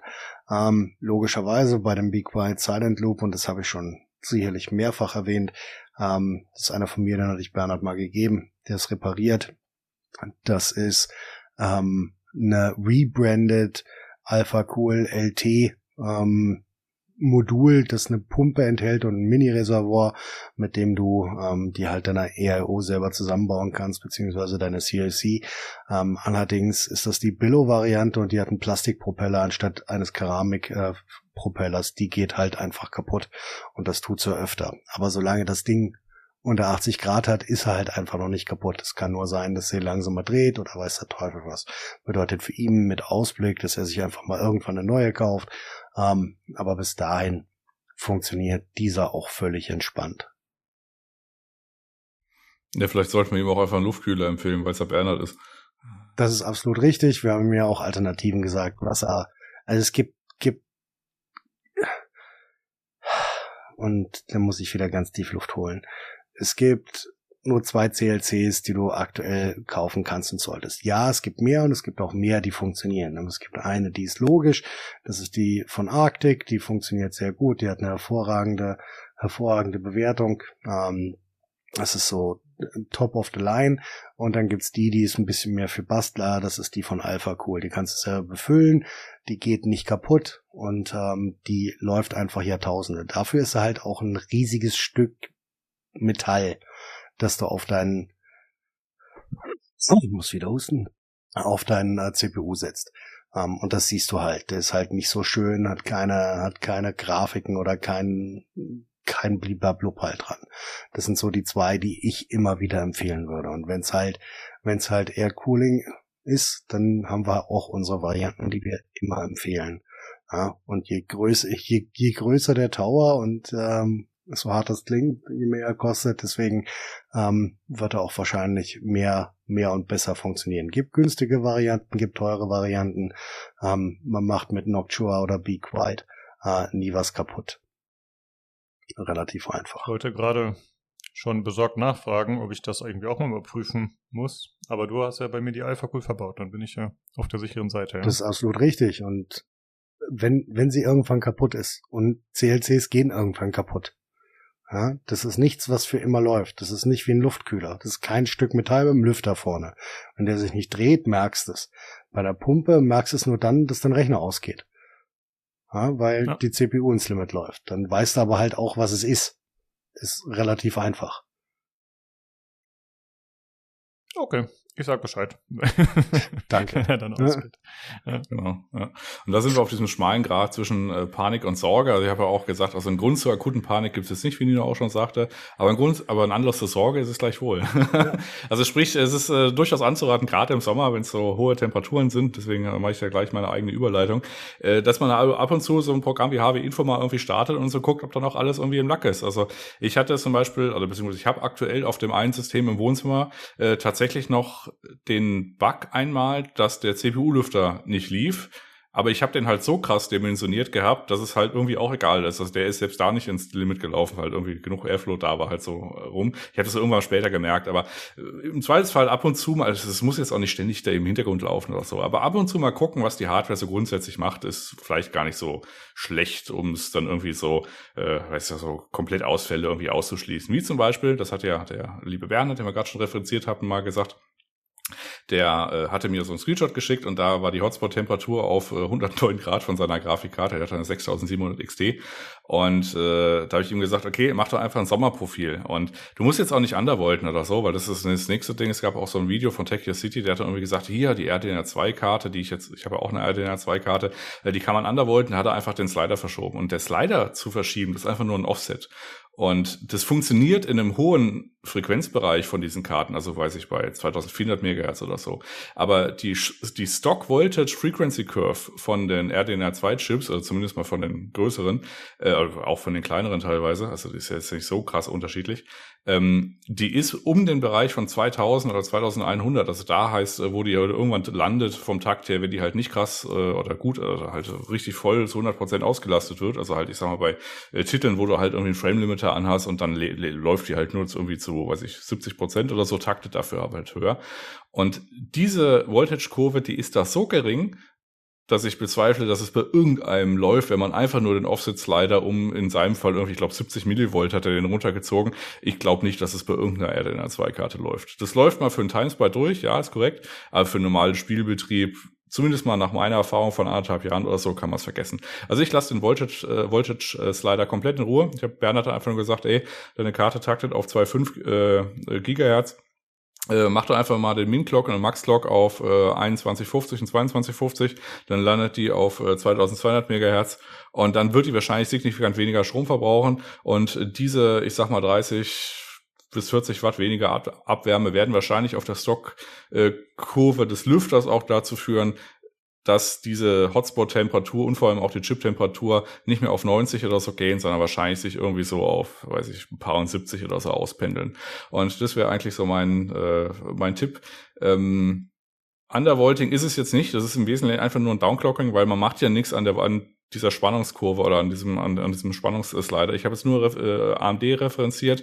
Äh, von der 3000er Serie habe ich keine Hands-on äh. Das wird wahrscheinlich so sein wie bei der 2000er Serie. Da muss man einfach einen Afterburner nehmen und äh, da kann man Glück haben und man kappt einfach die Kurve bei 900 Millivolt oder so und dann hat man quasi downgeklockt und wenn man Glück hat, dann kann man undervolten und die Kurve dann nochmal um plus 100 Megahertz oder plus 50 Megahertz nach oben parallel verschieben und da hat man quasi auch noch zeitgleich undervoltet. Das muss aber nicht zwangsläufig laufen. Bei den 2 bin ich mir ziemlich sicher, dass es nie läuft. Bei Nvidia kann man Glück haben, dass es läuft, ist aber testweise. Ähm, für den Sommer würde ich dann wahrscheinlich sagen, okay, wenn einen das stört oder beziehungsweise man jetzt einen Case hat oder so, man hat jetzt gerade eine keine andere Möglichkeit da irgendwie oder man will jetzt nicht irgendwie die Lüfterkurve so hochdrehen, dass es halt besonders irgendwie krass laut ist, äh, dann würde ich sagen, ey, oder würde ich mal vorschlagen, macht euch einfach ein Sommerprofil, Ihr könnt ja im Winter wieder irgendwie die auf Stock äh, laufen lassen, aber vielleicht im Sommerprofil die letzten 200 Megahertz oder so wegwerfen und dann läuft die Karte halt zumindest mal nicht in solche besorgniserregenden äh, Bereiche. Na gut, und das war so mein Ding. Wenn jemand akute Fragen zu seinem System hat, wie ihr das macht, einfach im Discord melden. Hervorragend. Ähm, wir hatten noch kurz äh, das kurz das Thema ähm, ähm, Hardware auf äh, eBay Kleinanzeigen und auf eBay kaufen. Ähm, und da wurde so, so grundsätzlich nach meinem Rat gefragt. Und ich habe das halt sehr, sehr lange gemacht und habe gute und aber auch sehr viele schlechte, schlechte Erfahrungen. Und wenn man, wenn man das wirklich machen will, ähm, dann sollte man sich verschiedener Dinge bewusst sein. Einmal die meisten, wenn du zum Beispiel noch was ist, was kaufst, was in der Garantie ist. Das Grafikkarten, Motherboards oder äh, CPUs sind ähnliches RAM. Dann verschicken die meisten nach einer RME äh, die Sachen nur an die Originaladresse, bei der es gekauft wurde. Ähm, der Boy, von dem ihr das kauft, sollte also ein Homeboy sein, weil ansonsten kriegt er das und das bleibt bei ihm. Ähm, das kenne ich, ist mir auch schon passiert. Ähm, was relativ, was relativ wichtig ist, es gibt keinen Grund, Dinge zu günstig irgendwo anzubieten. Also wenn ein System, was normalerweise neu 3000 kostet und äh, auf dem Gebrauchtmarkt immer noch in Einzelteilen für 2,5 ähm, ja, äh, zusammenstellbar wäre, dann im Einzelnen auf einmal nur noch zwei kostet, dann stimmt mit großer Wahrscheinlichkeit irgendwas nicht. Wenn Teile off sind, oder wenn äh, irgendjemand nicht die, die Rechnung hat oder irgendwas, wird es immer ein komplexes Thema. Das kann man machen, wenn man Bock hat zu basteln, aber ich kann gerne nochmal die Geschichten rausholen, wo jemand Grafikkarten fürs Mining von mir gekauft hat und so dumm war, die verkehrt rum in den PCI-Slot zu stecken und damit den Chip logischerweise gebrutzelt hat. Ähm, ich würde tatsächlich dann eher auf irgendwas wie Snapshop, ähm, Mindfactory, die gebraucht war, also die die RME-Rückläufer von den großen Seiten, Alpha Cool, weiß der Teufel was, da kannst du gerne reingucken, wenn du halt irgendwas, irgendwas so, so brauchst, dass du wirklich was, was günstig schießen willst. eBay ist, kann gut sein, ähm, ist aber immer nicht so geil. Und man kann auch zum Beispiel auch auf Amazon kannst du auch ähm, RME-Sachen zurückkaufen, die dann auch entsprechend günstiger sind. Ähm, wenn man sich auskennt, ist das völlig in Ordnung. Ähm, aber ich habe halt schon oft genug gesehen, dass vor allen Dingen das eBay ähm, ja Kundenschutzsystem oder Käuferschutzsystem massiv ausgenutzt wurde, um irgendwas zu machen und du sitzt dann halt entweder auf kaputter Ware oder kriegst kaputte Ware zurück. Ähm, bei Anschaffungen, die vierstellig sind, würde ich immer grundsätzlich darauf raten, sie bei einem ordentlichen Händler zu kaufen. Das ist relativ einfach zu sagen. Ich würde auch noch was gerne in den Raum werfen. Ich hoffe, ich kriege dafür nicht wieder auf den Deckel. Und zwar bei PC Games Hardware gibt es so einen Gebrauchtmarkt im Forum. Und da kann man halt nur teilnehmen, wenn man schon eine gewisse Anzahl an Beiträgen hat. Und die Leute werden da auch bewertet. Und äh, ich habe da auch schon mal was gekauft. Bei mir hat es gut funktioniert. Ähm, ja, man braucht halt logischerweise auch einen Account mit ein paar Posts. Ich glaube, man kann nicht einfach sich da anmelden und direkt kaufen. Ich glaube, man äh, muss vorher ein bisschen online sein. Aber ich finde, das ist eine, ein gutes Zwischending, so, weil die Leute ja doch eine gewisse Reputation haben und gerade wenn die sich viel da im Forum aufhalten, so, dann wollen die einen ja nicht über den Tisch ziehen eigentlich. Deswegen finde ich, könnte man da auch mal einen Blick riskieren. Und da hat er Werbung für sein Forum reingesneakt. ich ja nichts mit zu tun eigentlich, aber ja. ja. Der Scheck kommt von Computec. Ja, bestimmt. Nee, also wie gesagt, Augen auf beim Gebrauchkauf, immer ein bisschen, ein bisschen aufpassen. Ähm, was man da kauft und wie man das kauft. Also wie gesagt, mir ist auch mal eine, eine 1050 ähm, als eine 1060 verkauft worden auf der Höhe der ähm, auf der Höhe der ähm, GPU-Krise. Nur solche Sachen kenne ich tausendfach. Was ist denn Snapshop? Ist das ein Gebrauchtwarenmarkt? Nee, auf, das ist auf, auf eine, auf Mindfactory hast du das ist mir nur so in den Sinn gekommen. Da hast du eine Seite, wo die RMA-Sachen verkaufen. Also äh, geprüfte Schnapp. Schnapp. Snap. Ja, genau. Ah, Schnapp. Okay. Wie Schnäppchen. Ja. Wie Schnäppchen. Verstehe, ja. Also das ist aber auch, wie gesagt, ein bisschen mit Vorsicht zu genießen, weil, äh, soweit ich mich richtig erinnere, hast du da irgendwie ein Be Quiet Gehäuse und das war deswegen so günstig, weil es im Wesentlichen in Einzelteilen geliefert wurde. Ja, das war aber es war vollständig. Es war vollständig. Ja, genau. War hervorragend. Hat halt anstatt, ich habe da tatsächlich einen 500 DX gekauft, die laufen so normalerweise zwischen 90 und 100 und es hat da 35 gekostet. Das ist halt ohne Originalverpackung gekommen. In einem riesigen Karton, was voll lustig war. Ich durfte dann halt puzzeln. Aber nichtsdestotrotz, ich hatte das vollständige Gehäuse. Gut. Und für alle diejenigen, die sich jetzt fragen, wie man eigentlich eine äh, Grafikkarte falsch rum in PCI-Slot äh, stecken kann, mit dem Riser-Kabel. Und beim Riser-Kabel kann man das dann quasi einmal drehen und dann für so Mining Rigs, Rigs hat man in der Regel dann irgendwie, weiß ich, so Riser-Kabel, die irgendwo hinführen oder so. Und wenn man das halt einmal dreht oder so, dann liegen halt deutlich andere Spannungen auf dem äh, Chip an, äh, als die Grafikkarte so erwarten wollen würde. Und dann brennt die halt einfach durch. Richtig. Ja. Und ist dann traurig. Ja, vor allem, weil es halt auch einfach äh, nur wegen so einer, ja, so einer, ich, sag mal, irgendwie, weiß ich, versehen oder so, aber halt wegen so einer blöden Kleinigkeit ist, dass halt einfach ein signifikant teures Stück Hardware halt einfach über den Jahr gegangen ist, weil man halt selbst so schusselig war. Ja. Na gut, und das war's im Wesentlichen. Traurig okay. heute. Ja. Fand's herausragend. Ja. Hab viel gehustet. Sorry. Ja, ist ja nicht so schlimm. Ja, ist doch gut, dass du auf dem Weg der Besserung bist. Nur noch äh, die Sachen rauskommen langsam alle. Ja, okay. Dann äh, vielen Dank, dass ihr am Start wart, Jungs. Und dann hören wir uns nächste Woche wieder zum Hardware-Teil. Tschö. Bye, bye. Reingehauen.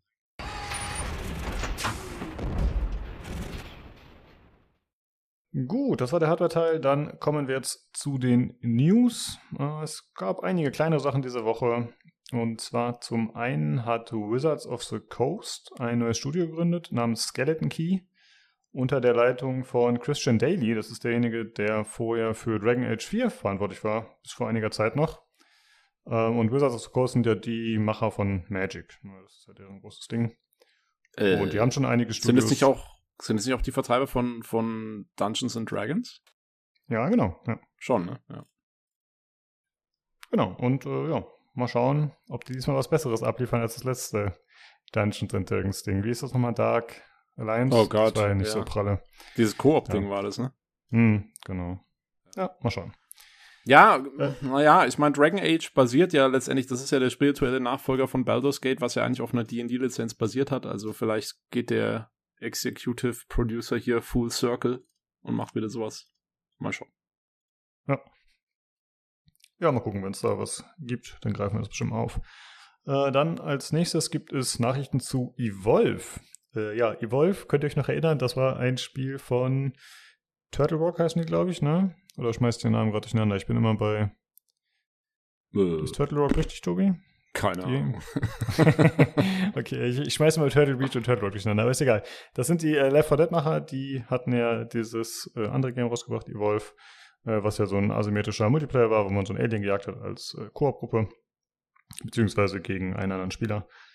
Und ja, das Spiel ist ja damals äh, doch relativ hart gefloppt wegen der Monetarisierung und so und war dann schnell in der Versenkung verschwunden. Aber jetzt gab es irgendwie äh, eine Fan, einen Fan-Zusammenschluss von irgendwie 10.000 Leuten auf dem Discord, die sich an 2K gewandt haben, dem Publisher und gesagt haben, hey, mach das Spiel wieder verfügbar. Und tatsächlich ist es jetzt wohl wieder spielbar und nicht nur irgendwie auf äh, privaten Servergeschichten, sondern man kann es wieder über Steam spielen. Äh, hatte auch einen kurzzeitigen Server ähm, aber es geht wohl relativ schnell wieder runter, wie es halt so häufig so ist. Dann gibt es Neuigkeiten zu Darktide, dem Warhammer 40k Game, dem kommenden, dem Vermintide-Nachfolger, wenn man so will. Das wurde verschoben auf den 30.09. Äh, für den PC und es soll danach für die Xbox Series kommen, aber das heißt hier nur shortly after, also es gibt jetzt da noch keinen Termin. Und dann zuletzt äh, gibt es Neuigkeiten zu Herr der Ringe Gollum, das ja relativ viel Kritik einstecken musste online, aufgrund äh, der Technik hauptsächlich. Und das Ganze wurde jetzt verschoben und das heißt nur um ein paar Monate. Also ist auch noch nicht klar, bis wann. Äh, aber hier hat zumindest der diskutierte Dislike-Button anscheinend was ausgelöst. Oh, der Dislike-Button.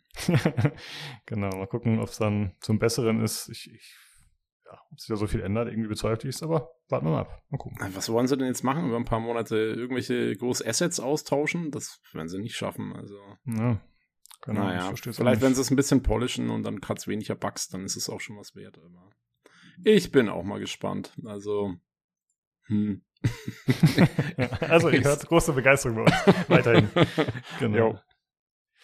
Okay, äh, ja, das waren die Short News und dann kommen wir jetzt äh, zu den anderen News. Äh, wie gesagt, es ist heute alles ein bisschen Gerüchteküche und es geht los mit Knights of the Old Republic, dem Star Wars Spiel. Da ist ja ein Remake in der Mache gewesen und das Ganze ist jetzt angeblich pausiert, die Entwicklung. Äh, der Bericht kommt lass mich, von... Lass mich, lass mich kurz Darth Vader zitieren. No!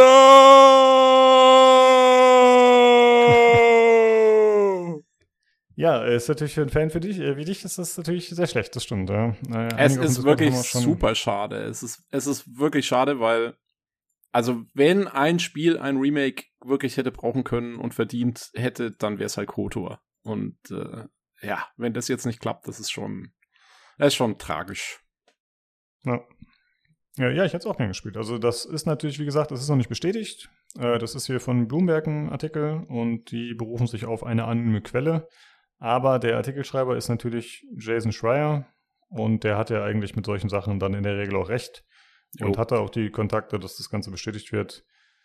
Und äh, es heißt noch weiter in dem Artikel, dass der Art und Design Director schon im Juli entlassen wurden und dass Aspire, also der Entwickler, ähm, dass die Leitung den Mitarbeitern mitgeteilt hat, dass die Entwicklung immer auf Eis liegt. Und ein Grund sei, soll wohl sein, dass das Ganze unverhältnismäßig teuer war, bisher dieses Vertical Slice, also diese Demo herzustellen. Und ja, das ja, wird nicht im Verhältnis stehen halt. Ja, deswegen äh, sieht so aus, als würden wir da erstmal nichts bekommen.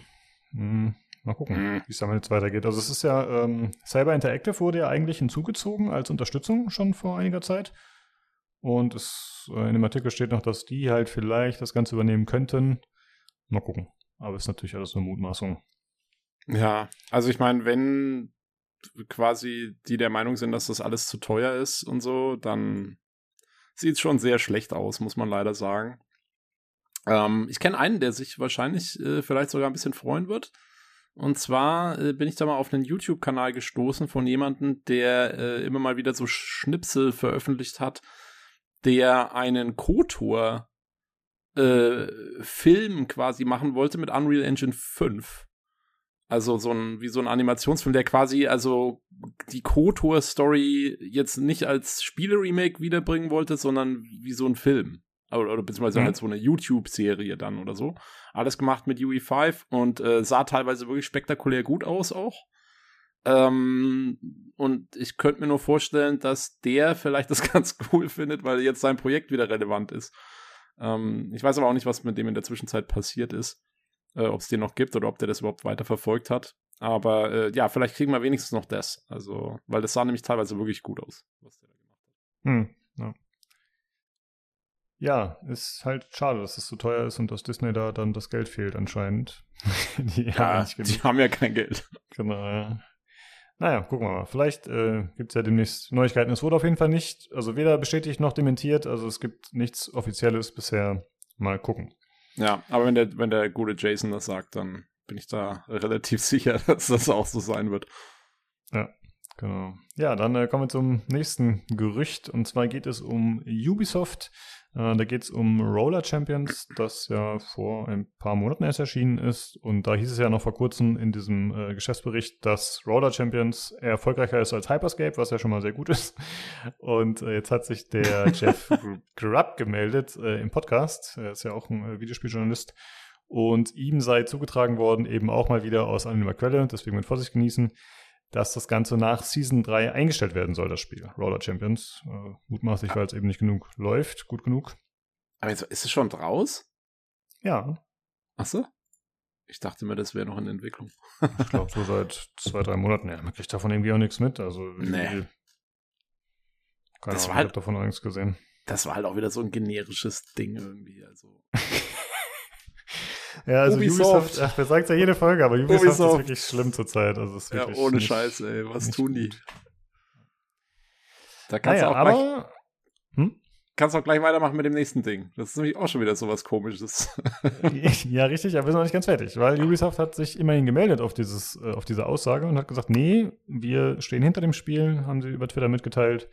Äh, wir lassen das Ganze weiterlaufen. Wir haben auch äh, einiges an Kritik an, äh, mitbekommen und werden wir annehmen und das Spiel noch dementsprechend optimieren.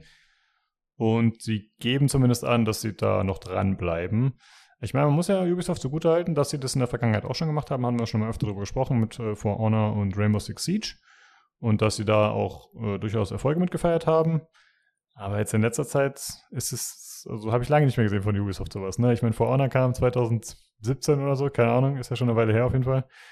Ähm, ja, mal gucken, ob ja, sie so einen Erfolg mal wieder wiederholen können. Guck dir eben an, was mit Hyperscape war. Das haben sie ja auch nur ein Jahr laufen lassen, haben sie es eingestellt. Also ich, ich habe leider so das Gefühl, dass sich bei Ubisoft auch so ein bisschen was geändert hat. Ähm, weiß ich nicht, in Sachen, wie alles gemanagt wird oder so, im vielleicht im mittleren Management oder was, weil die Oberfritzen sind ja nach wie vor die, dieser, wie heißt der, Guiver, Guiver?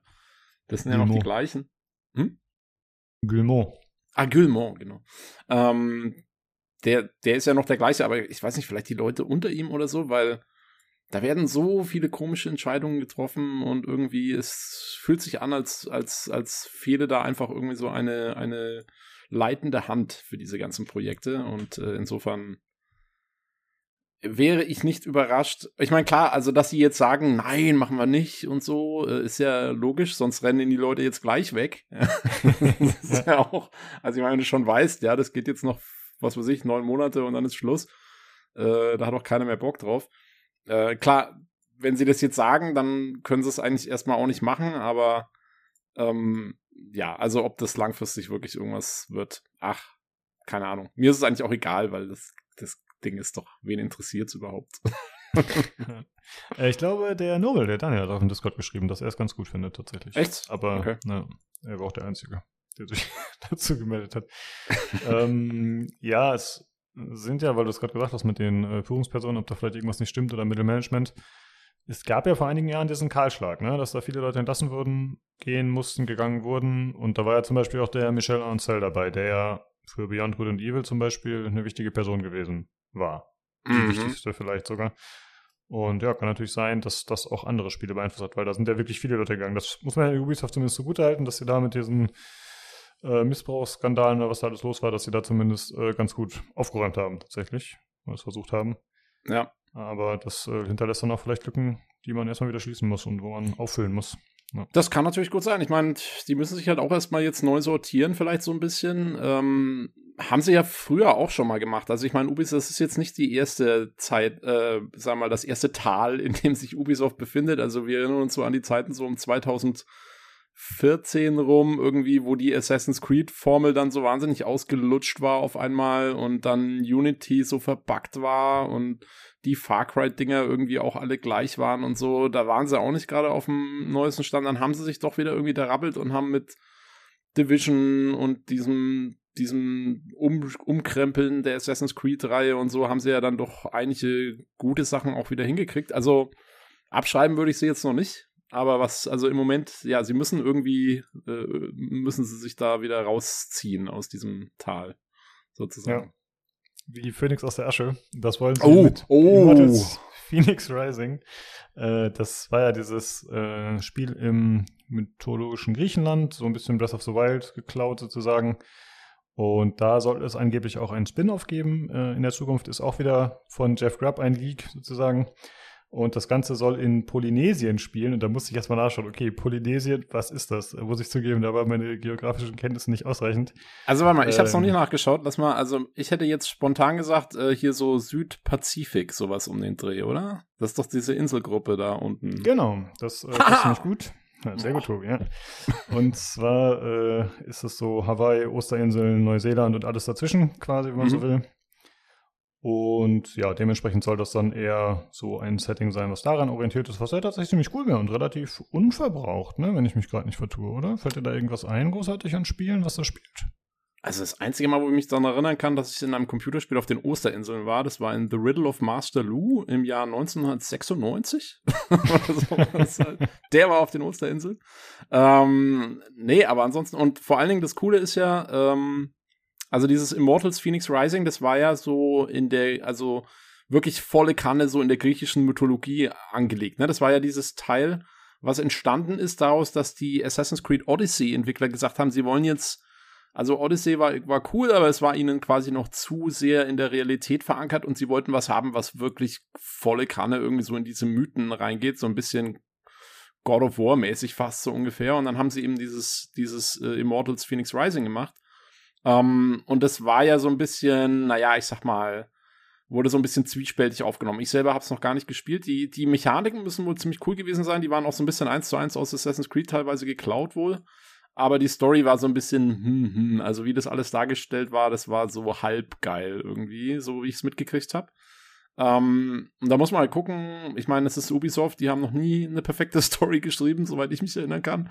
Ähm, aber, sagen wir mal, wieder sowas zu machen, was so voll abgedreht in den mythischen Bereich geht und dann mit so, ja, so diesem polynesischen, südpazifischen Mythos was auch immer der ist, das ist ja wahrscheinlich auch irgendwie, was ist denn das dann? Ist es so mit so Stammeskulturen und, und äh, irgendwelchen, vielleicht irgendwelchen Naturgottheiten, vielleicht, ich weiß nicht, ob da auch so ein bisschen Voodoo mit drin ist, wobei ich glaube, das ist eher karibisch.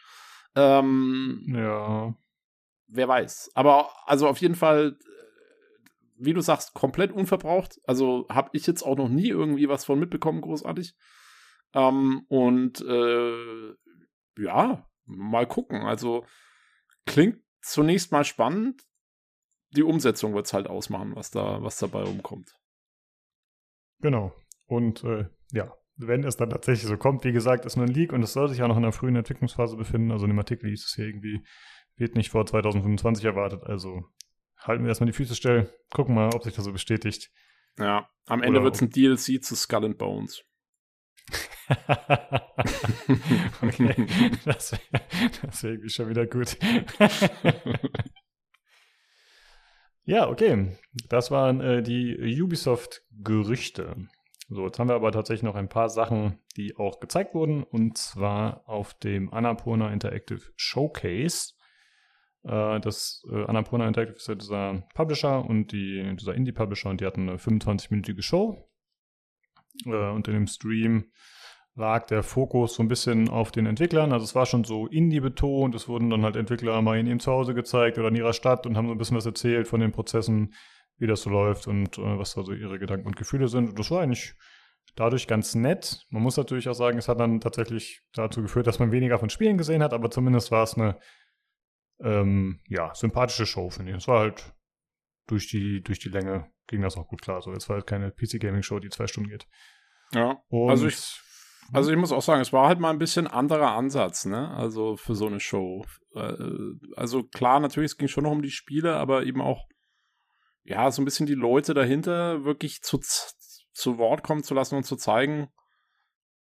Also es wirkte besser als in diesen, ich meine, das haben ja andere Publisher auch schon probiert, aber die machen dann halt in ihrer halbstündigen E3-Presseshow machen sie dann so einen fünf Minuten zusammengeschnittenen Trailer, wo dann alle Entwickler mal irgendwie kurz zu sehen sind im Park neben ihrem Studio oder so und dann sagen so, hey, wie geil ist das, dass wir hier alle ar dran arbeiten oder so und das, was dann immer so, so am besten noch mit einem Text, den einer ihnen geschrieben hat vorher.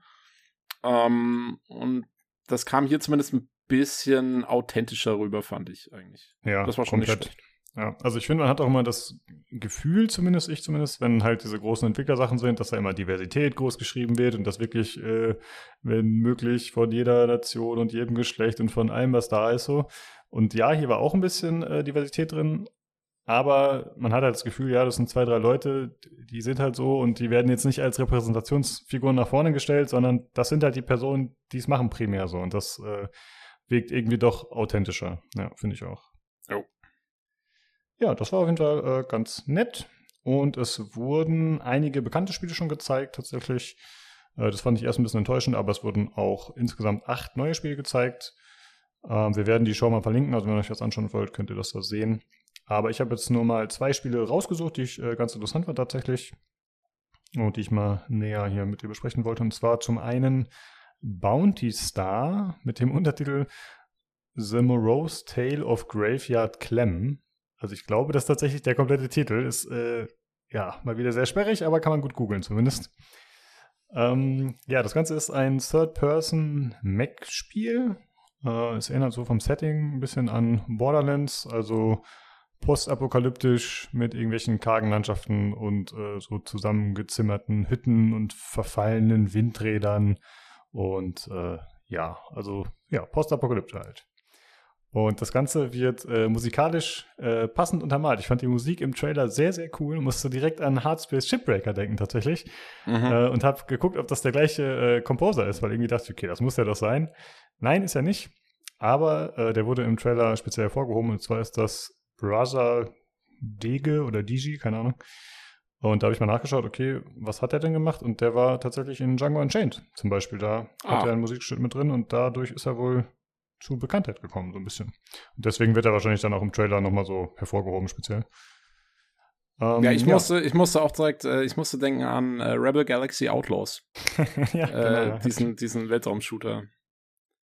Ja. Ja, auf jeden Fall äh, sehr stimmungsvoll tatsächlich. Und der Entwickler ist Dinogod. Und ich glaube, das ist deren Erstlingswerk. Ich habe versucht, was über die rauszufinden, aber ich habe nichts gefunden tatsächlich. Also äh, ist ein bisschen schwierig gewesen auf Anhieb. Und äh, storytechnisch ist es so, dass man eben die Clem spielt, äh, wie sie auch im Titel heißt, also die Clementine McKinney. Und man spielt irgendwie als Ex-Soldatin gegen eine Bande von Söldnern. Und dafür hat man eben diesen Mac zur Verfügung.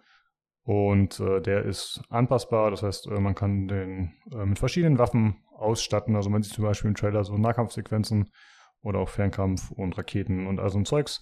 Und ich hoffe, dass man da dann dementsprechend auch irgendwelche Boosts hat, dass man vielleicht schweben kann, dass man Geschwindigkeitsbooster hat, Dashes und so. Also das wäre ziemlich cool, wenn man da die Möglichkeit hätte, viel anzupassen. So, das wäre sehr nice. Ähm, ansonsten wurde noch gesagt, es gibt äh, Basenbau tatsächlich. Also man baut sich anscheinend seine eigene Farm da so ein bisschen auf. Und äh, ja, Farming wird auch eine Rolle spielen. Ich bin mir ehrlich gesagt nicht so sicher, ob da jetzt gemeint war, okay, äh, Pflanzen anbauen oder Gegenstände farmen, äh, Scrap Metal oder so, keine Ahnung. Und äh, ansonsten soll auch Crafting Rolle spielen. Und ja, das heißt, man wird da so ein bisschen so ein Metagame noch mit drin haben. Und Release soll schon 2023 sein für PlayStation, Xbox und PC. Ja.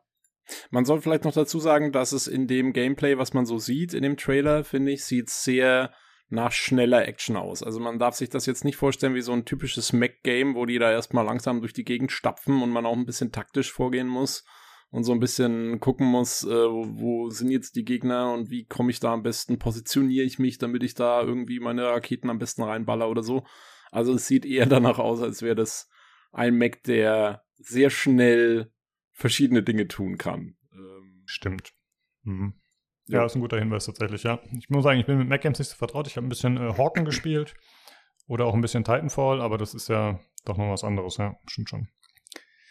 Ähm, der, ich hatte das mit einigen auf dem Discord zusammengeschaut und der Jan meinte, die Framerate macht ihm ein bisschen Sorgen. Ähm, da, er hat da so ein bisschen Ruckler erkannt, muss man mal sehen. Ich meine, ist ja noch ein bisschen Zeit. Ich hoffe, sie können da noch äh, polischen oder bis dahin ist es dann aufgehoben. Ja, ganz ist ehrlich, potenziell. Man, das ist so eine Frage, die ich mir immer stelle, ist äh, bei YouTube-Videos und gerade noch bei Streams, ähm, ich weiß nicht, kann man die Framerate überhaupt beurteilen? Ich, ich, also ich weiß immer nie bei Framerate Rucklern in YouTube, ist das jetzt das Video? Ist es die Übertragung? Ist es mein Decoding oder ist es das Spiel? Also da, hm. ich, ich, ich kann immer nicht so ganz nachvollziehen, wenn Leute sagen, oh, das ruckelt aber im YouTube-Video. Also, hm.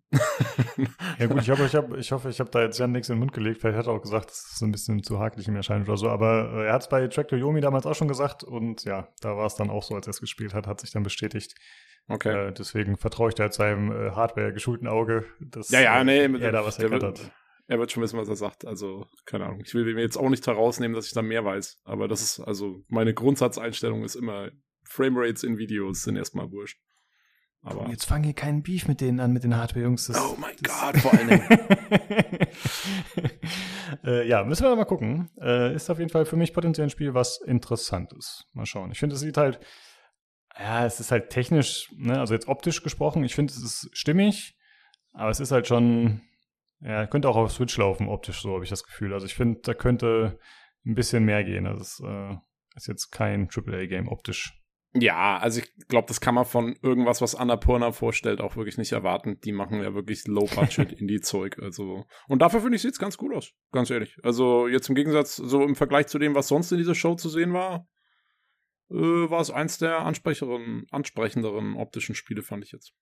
Ja, das stimmt, von der Technik auf jeden Fall, aber äh, wo du das schon ansprichst, ich finde, dass alles, was gezeigt wurde, irgendwie doch seine optische Daseinsberechtigung hatte, muss ich sagen. Also ich fand die ganzen Spiele, die man so gesehen hat, klar, die sind jetzt äh, technisch nicht auf dem höchsten Niveau, weil eben Indie, aber ich fand zumindest von der von der stilistischen Visualisierung waren die zum Großteil doch sehr, sehr cool und eben dann noch ein bisschen anders. Also da war ich doch sehr positiv überrascht tatsächlich. Jo, ja, also müssen sie ja im Prinzip machen, weil was anderes bleibt einem ja kaum übrig als Indie-Entwickler. Ähm, ja. Aber, nee, hast schon recht. Aber wie gesagt, also ich meine jetzt rein von, von, dem, von der Optik her, was, was geboten ist, ähm, hm. war das schon eines der, sagen wir mal, äh, ja, am meisten so in die Double-A-Richtung gehenden Spiele, sag ich mal. Ja, das stimmt. Und ich fand das nächste Spiel, was wir noch haben, das war auch eins der von denen, die tatsächlich besser aussahen, grafisch. Und zwar ist das Forever Ago. Das ist äh, ein storyfokussiertes Roadtrip-Adventure.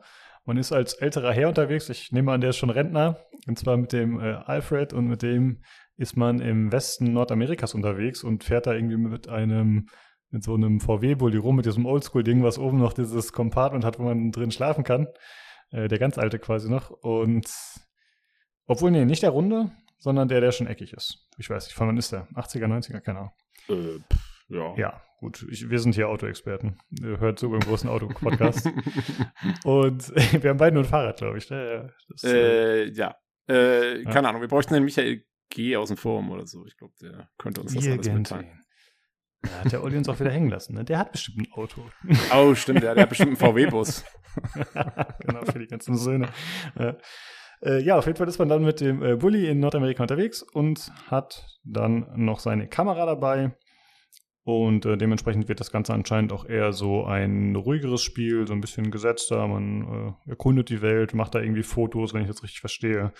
Und ist halt alles eher so ein bisschen entspannter. Und interessant ist, dass das Ganze aus Deutschland kommt, das Spiel, von dem Zweimann-Entwicklerteam Shift. Das war eben auch eins von den Entwickler-Duos, das da vorgestellt wurde, dann tatsächlich nochmal ein bisschen länger. Und wenn ich das richtig verstanden habe, kommen die aus Krefeld. Also ich habe mir die Internetseite nochmal angeschaut und das Impressum verweist zumindest darauf. Also NRW-Leute. Und tatsächlich habe ich dann, als ich ein bisschen geschaut habe online, noch rausgefunden, dass der erste Trailer, der Teaser-Trailer, der aber auch schon zwei Minuten oder so geht, der erschien schon 2020. Also das Spiel war gar keine komplette Neuvorstellung. Aber äh, das Spiel hat sich optisch tatsächlich sehr verändert und deutlich verbessert. Der Stil hat sich dadurch auch ein bisschen geändert. Es war damals deutlich reduzierter, aber anscheinend hat sich dann Annapurna dessen angenommen, hat gesagt, hey, wir übernehmen hier als Publisher. Und ich vermute, dass das vielleicht auch dazu geführt hat, dass da jetzt noch mehr Aufwand reingesteckt wurde. Und ja, deswegen hat sich das Ganze so ein bisschen in einen etwas realistischeren Look gewandelt als vorher. Und es sieht, finde ich, echt äh, stimmig aus. Also ich finde diese, diese Optik und das, diese Unschärfe-Effekte und so, ich finde, das ist nett gemacht, oder? Ja, nö, kann man lassen. Vor allen Dingen, also sie haben tatsächlich so viel Weichzeichner drüber gehauen, dass äh, da kannst du ja nicht viel falsch machen. nee, aber es sieht auf jeden Fall stimmig aus. Also es hat so ein, ja, so ein sehr, so fast so ein Sepia-Look, so ein bisschen. Und mhm. zumindest in die Richtung gehend. Und ähm, ja, ist cool. Ich glaube, mir wird's, also ich werde es nicht spielen, mir ist es zu langweilig, irgendwie nur Fotos ja, machen. Glaub, du kannst es auf deinem Steam Deck schön spielen, mein Freund. Ja, vielleicht. Dafür ist es genau richtig. Na dann. Also ich vermute mal, dass es so ein bisschen Walking Simulator mäßig ist. Ne? Also ich fand das ein bisschen komisch, weil in dem Trailer hat man auch gesehen, ähm, hat man quasi aus deren Entwickler-Interface was gesehen. Da sieht man halt den Charakter da einfach über die Straße laufen. Das sah dann quasi schon Open-World-mäßig aus, wenn man so will. Also so will es ja nicht sein. Das wird ja schon immer in so kleinen abgeschlossenen Bereichen wahrscheinlich sein oder so. Äh, die werden da jetzt nicht grenzenlos Ressourcen reinpumpen können. Mal schauen. Ja, what's up, ey. Am Ende kannst du mit dem Bulli da durch die komplette USA fahren. Endlich. Das, was GTA noch nie geschafft hat.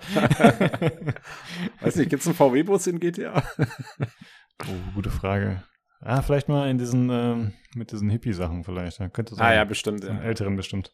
Der, der hier, dieser U, der, der UFO-Typ aus GTA 5, glaube ich, genau, der so ein Ding. Äh, ja, jo. und wann das Spiel erscheinen wird, ist tatsächlich noch nicht bekannt. Es äh, wird noch äh, irgendwann mitgeteilt und es soll für den PC kommen, für Steam. Und sie würden gerne auch Konsolenumsetzung bringen, aber das steht noch in den Sternen, also das ist auf keinen Fall bestätigt. Ja, äh, wie gesagt, ansonsten wurden noch ein paar andere Spiele gezeigt. Äh, wir verlinken die Show. Wenn ihr möchtet, schaut euch das Ganze nochmal an. Okay, das waren die News für diese Woche. Und dann kommen wir jetzt zum Spiel Gordian Quest.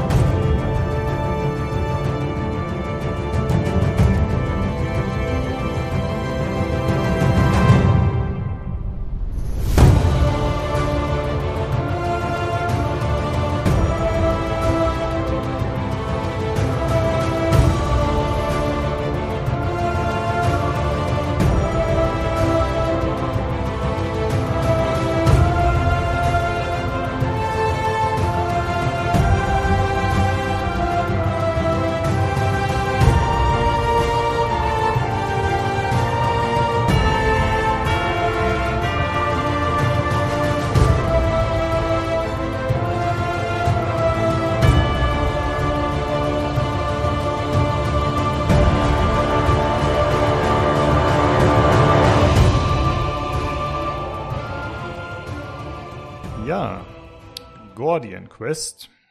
Uh, hier einmal als Disclaimer. Uh, wir haben gesagt, wir wollen nicht finanziell von euch ab, uh, abhängig sein, liebe Zuhörer. Aber wenn mir ein Entwickler einen Key gibt, dann nehme ich den doch gerne und lass mich gerne kaufen.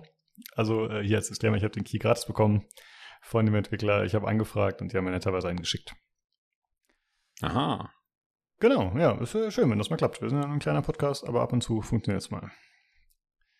Ja, ähm, also das Genre, das ist ein rundenbasierter Deckbilder, also ein typisches äh, Kartensystem, mit dem man seine Helden aufbaut. Und das Ganze ist ein Fantasy-Setting und hat so eine Comic-Optik, die ich persönlich für sehr gelungen halte tatsächlich. Und das Spiel äh, bietet auch die Möglichkeit, es als Roguelike zu spielen, aber es ist nicht zwangsläufig darauf angelegt. Also es ist halt ansonsten ein ganz normales Spiel mit Speichersystem, aber wenn man sagt, hey, ich will quasi die härtere Variante, dann kann man, ich glaube, neben vier Schwierigkeitsgraden kann man dann noch Roguelike auswählen. Und dann gibt es, glaube ich, noch so eine Hardcore-Variante, dass äh, irgendwie Helden instant tot sind oder so. Also da gibt es so ein paar Variationen, aber ich muss sagen, ich habe jetzt nur die Standard-Variante gespielt, äh, die, die vorgesehen immer und so. Ich habe nur den Schwierigkeitsgrad später verändert, aber erzähle ich gleich noch was zu. Äh, ja, das Ganze ist verfügbar auf dem PC, nur über Steam und kostet 17 Euro. Äh, es gibt keine Konsolenversion bisher, aber es ist zumindest geplant. Äh, es gibt aktuell eine Kickstarter-Kampagne, die hat irgendwie, ich glaube, 8.000 von 25.000 Euro. Und äh, sie planen einen Switch-Port und PlayStation 5-Port. Also das ist äh, vorgesehen mit dieser Kickstarter-Kampagne. Und der Entwickler, das ist äh, Mixed Realms, die kommen aus Singapur. Und äh, die haben gesagt, ja, Xbox würden wir auch gerne machen aber wir wissen nicht, wie wir an Software Development Kit rankommen.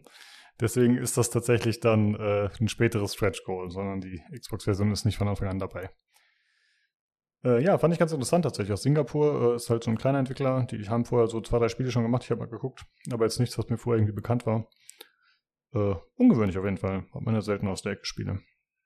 Ja, also das letzte Mal, dass ich Singapur im Zusammenhang mit Spielen gehört habe, war halt Skull and Bones. Und naja. Ach so, oh, ja gut, aber die machen ja Quadruple A. Die sind ja, ja. eine ganz andere Hausnummer. Ach so, ja eben. Beziehungsweise die machen das nicht. Also. ja, das ist so die Frage, genau. Äh, ja, das Spiel äh, bietet verschiedene Modi, in denen man spielen kann. Und zwar zum einen die Kampagne, die ich jetzt angefangen habe, die soll 15 bis 30 Stunden gehen, laut Entwickler. Dann gibt es den Realm Mode, das ist so eine verkürzte Variante, die geht so ein bis drei Stunden, ist halt für schnelle Action, wenn man da Lust drauf hat. Und es gibt noch einen Skirmish-Mode, das ist dann 1 gegen 1 PvP. Äh, ich habe bisher so 15 Stunden gespielt und ich glaube, ich habe so ungefähr die Hälfte geschafft. Also ich bin relativ langsam. Ich habe ein bisschen gegrindet und so. Ich hätte auch noch längere Zeit in den Gebieten, glaube ich, verbringen können, in denen ich war. Und dann quasi noch ein bisschen mehr Spielzeit rausquetschen können. Ähm, ja, der Schwierigkeitsgrad lässt sich jederzeit einstellen. Das fand ich ganz cool, dass man tatsächlich dann auch äh, ja, während des laufenden Spiels den Schwierigkeitsgrad verändern konnte. Und das kam mir auch entgegen, denn ich habe es zuerst auf dem normalen Schwierigkeitsgrad gespielt. Ich glaube, das ist der zweite von vier. Und das war mir dann echt zu einfach. Also ich fand es anfangs angenehm, dass es so einfach war. Ne? Also erstmal hatte ich so ein bisschen so, so ein Darkest Dungeon Vibes und dachte, ja, okay, wird bestimmt schwierig. Aber es war halt echt so Walk in the Park mäßig und nach vier Stunden habe ich gedacht, okay, willst du jetzt mal neu anfangen? Ich habe halt gedacht, ja, ist blöd, wenn ich jetzt noch von vorne anfange für den Podcast, so, weil ich dann halt quasi die ganze Zeit sozusagen verschenkt hätte. Dann habe ich aber festgestellt, ich kann es äh, jederzeit ändern. Dann habe ich im vorletzten Schwierigkeitsgrad, glaube ich, gespielt. Oder im, oder im, ach, vielleicht sind es auch fünf. Ich habe, glaube ich, den vorletzten gewählt. Und das war dann okay. Also ich habe dann quasi einen Schwierigkeitsgrad übersprungen und dann war es auch fordernd auf einmal. Ja, ähm, die Story, muss ich sagen, die ist meiner Meinung nach nicht sehr relevant. Also es ist, äh, man spielt halt eine Heldengruppe, beziehungsweise man wählt sich erst einen Helden aus, initial ein als Charakter und dann kommen andere später dazu. Und man ist in einem Fantasy-Reich namens Westmeyer unterwegs. Und ja, da gibt es halt die typische Bedrohung, dunkle Horden, äh, irgendwelche fiesen Viecher, die die Welt unterjochen wollen und die muss man halt wegmachen. Und tatsächlich äh, ist die Story ja, von der Präsentation her, so die, die Dialoge und so fand ich ganz gut. Aber das ist halt äh, alles nur in Textform. Und äh, Tobi, das kennen wir von dir, dann bist du raus und so geht's mir auch. Mhm. Äh, deswegen habe ich da sehr viel übersprungen tatsächlich. Also da kann ich keine qualitativen Aussagen zu treffen. Beziehungsweise ich habe den Kia gratis bekommen, also ja, alles super. alles ganz toll. genau. Ja, und äh, man hat verschiedene Charaktere zur Auswahl. Äh, initial kann man einen von acht Charakteren auswählen. Das sind auch äh, festgelegte, einzigartige Charaktere. Also ich kann jetzt nicht den Namen verändern, ich kann nicht das Aussehen irgendwie verändern oder so, sondern die sind vom Spiel vorgeschrieben. Und es ist so, dass man, soweit ich das abschätzen kann, bisher dann alle anderen Charaktere trifft im Spielverlauf und äh, die dann mit in die Party aufnehmen kann.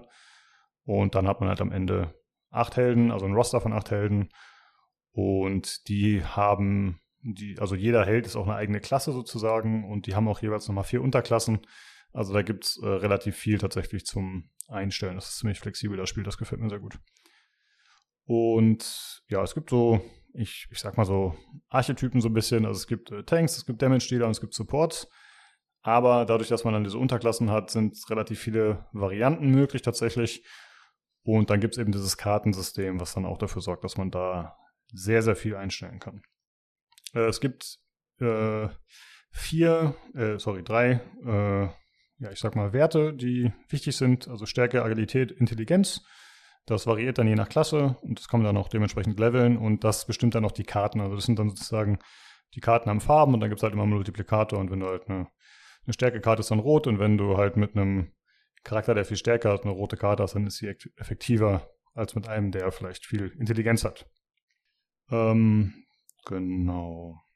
Ja, und äh, das Level, äh, das Level-System, muss ich sagen, gefällt mir sehr, sehr gut tatsächlich, weil da kann man einfach sehr flexibel einstellen. Also das hat mir an dem ganzen Spiel äh, am besten gefallen tatsächlich mit, dass man so viele Varianten spielen kann. Äh, Gehe ich am Ende auf jeden Fall nochmal drauf ein oder zwischendurch.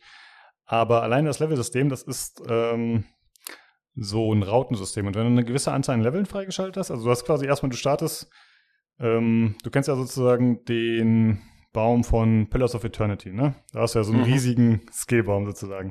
Und mhm. hier startest du halt mit einer Raute, da hast du dann, ich weiß nicht, vielleicht 15 Skills oder so zur Auswahl und dieses wird immer zufällig ausgewürfelt, so wie ich das verstanden habe. Also bei jedem Run wäre es dann ein bisschen anders, dann hast du halt vielleicht mal, also startest in der Mitte, dann hast du einen Knoten, der vielleicht dazu führt, dass du äh, einen Stat deiner Wahl erhöhen kannst oder dass du einen höheren Initiativewert bekommst, damit du halt schneller ein bisschen kämpfen oder dass du eine Karte upgraden kannst aus deinem Deck oder dass du vielleicht eine Karte aus deinem Deck entfernen kannst oder dass du bestimmte Perks freischaltest.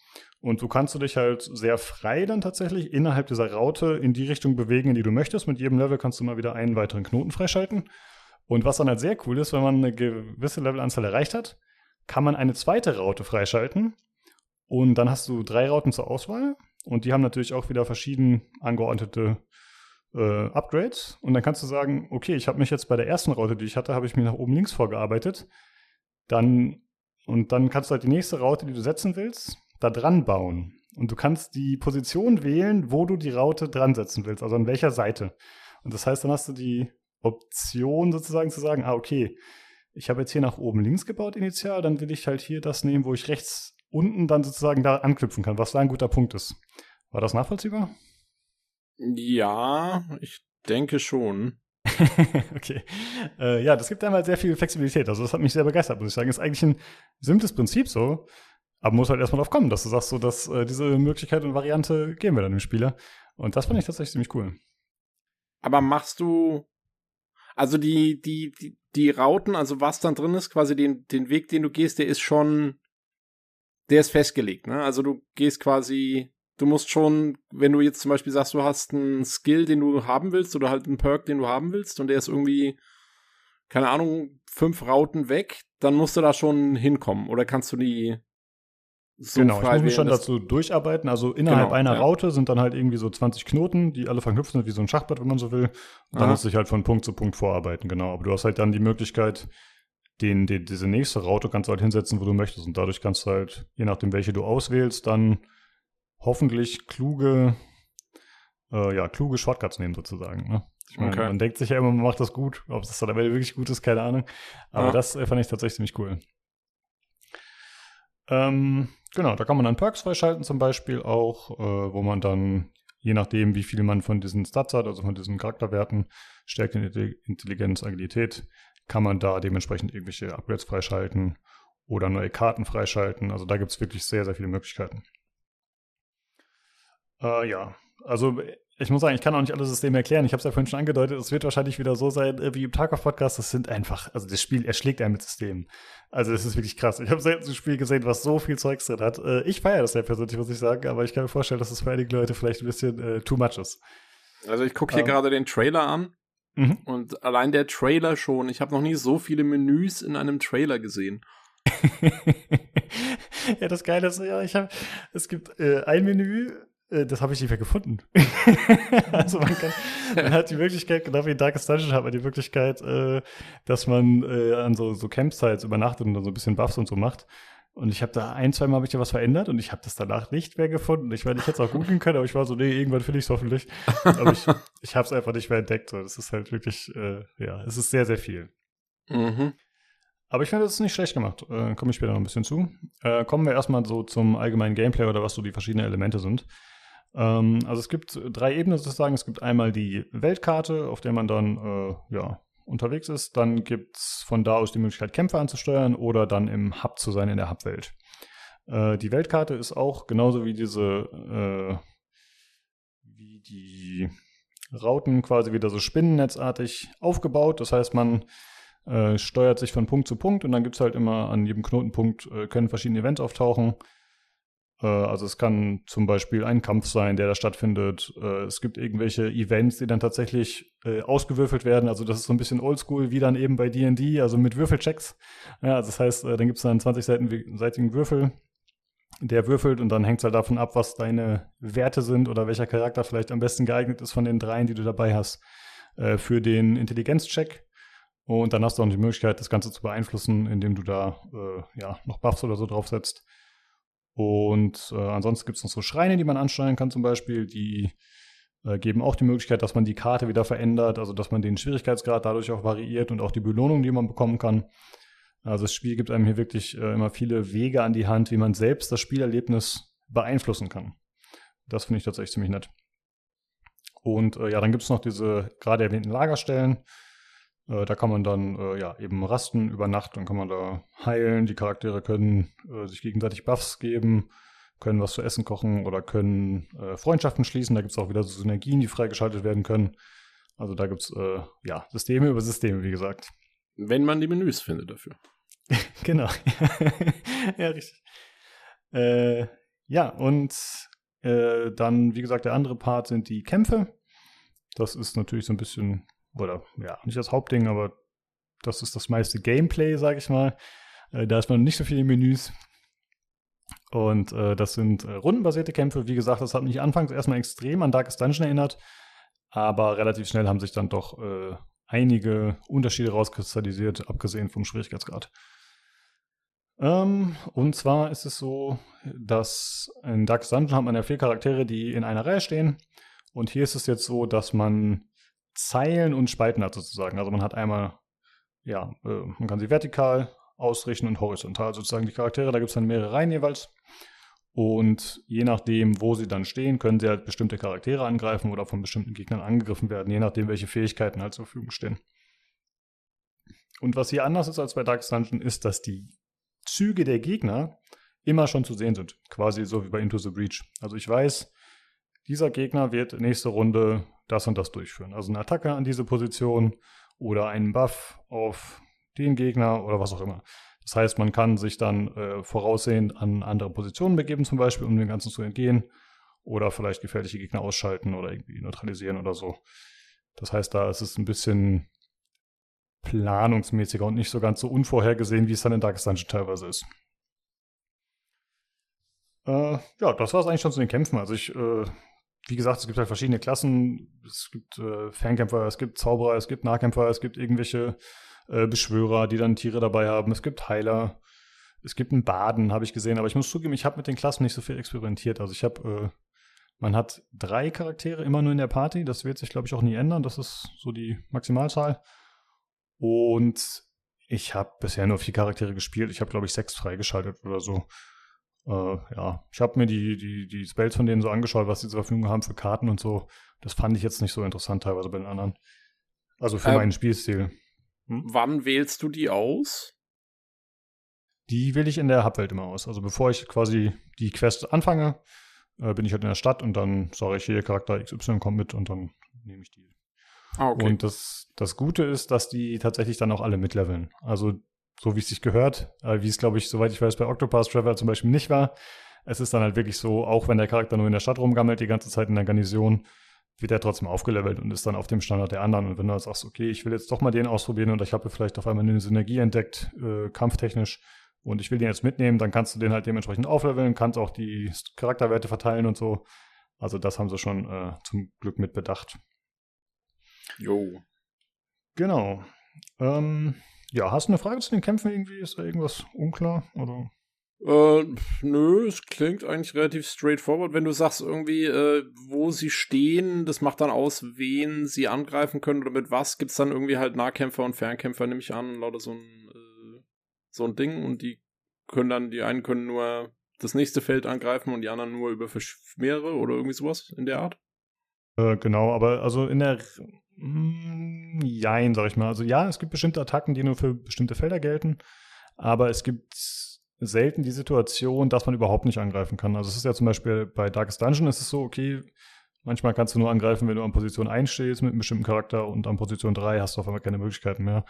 Und das hatte ich hier sehr, sehr selten. Also eigentlich hat man immer die Möglichkeit, sich entweder in die richtige Position zu begeben oder halt eine Attacke durchzuführen, die trotzdem dann weit genug geht. Also da gibt es eigentlich genug Varianten.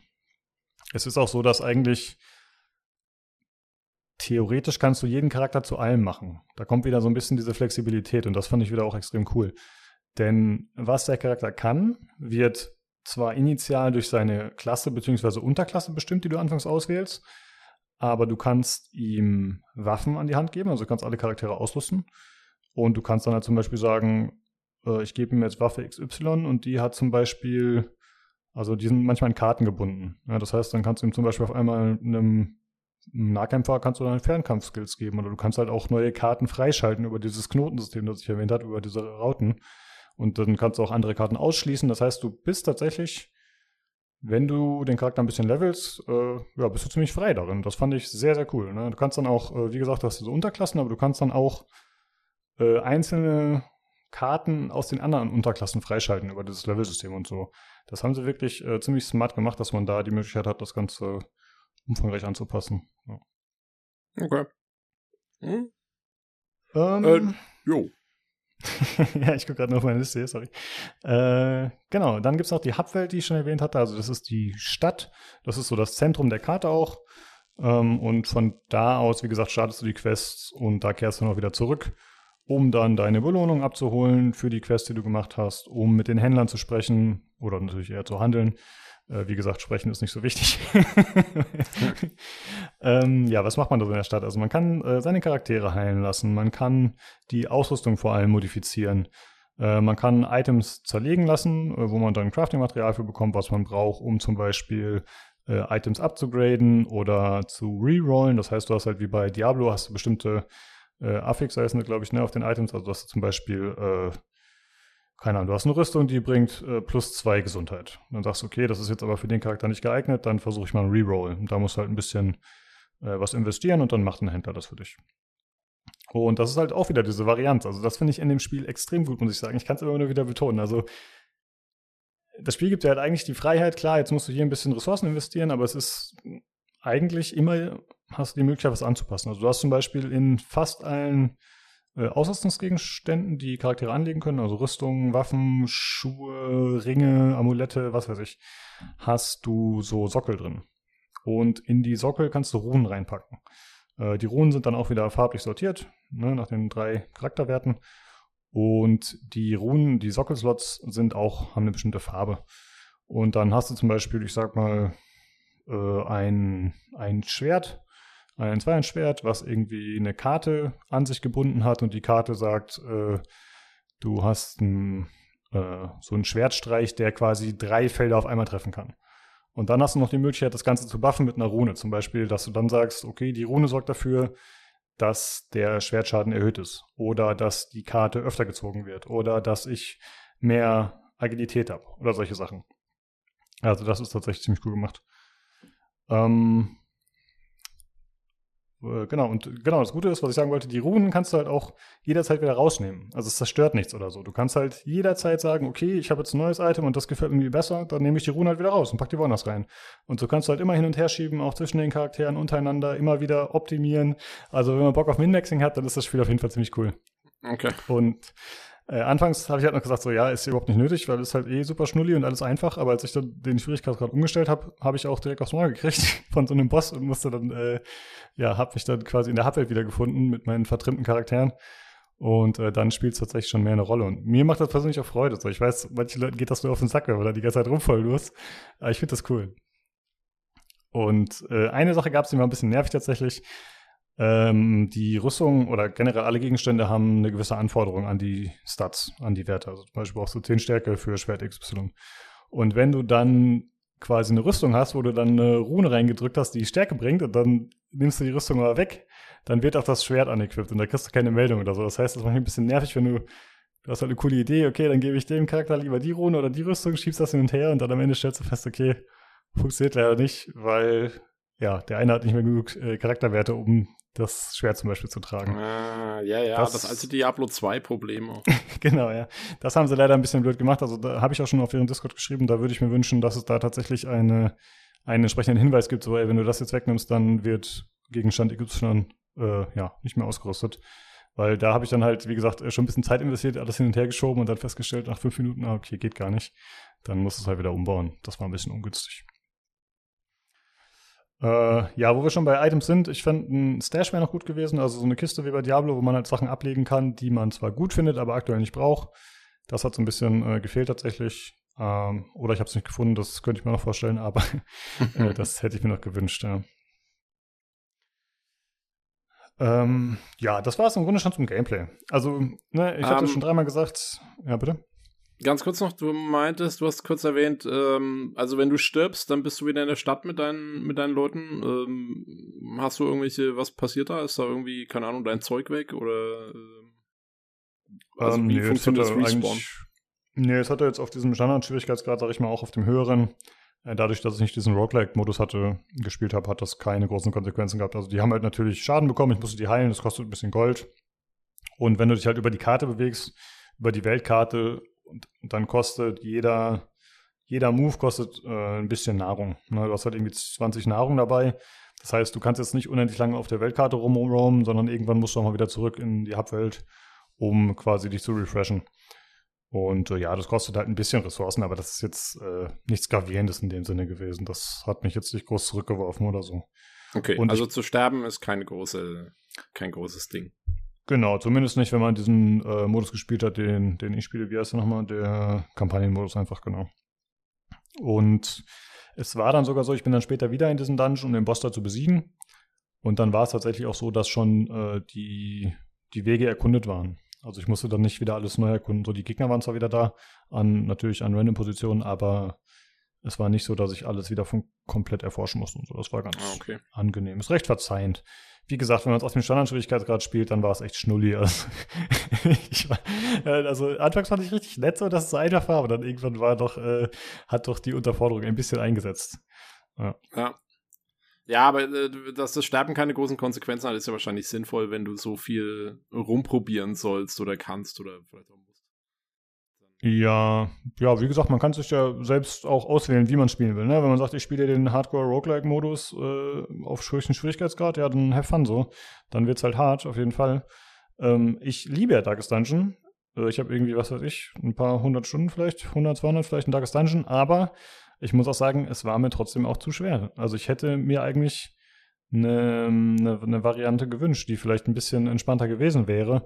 Und hier hat man das auf jeden Fall. Ne? Also wenn man sagt, äh, ja, das ist mir auf jeden Fall zu hart, dann kann man das ja ganz gut spielen. Ja. ja.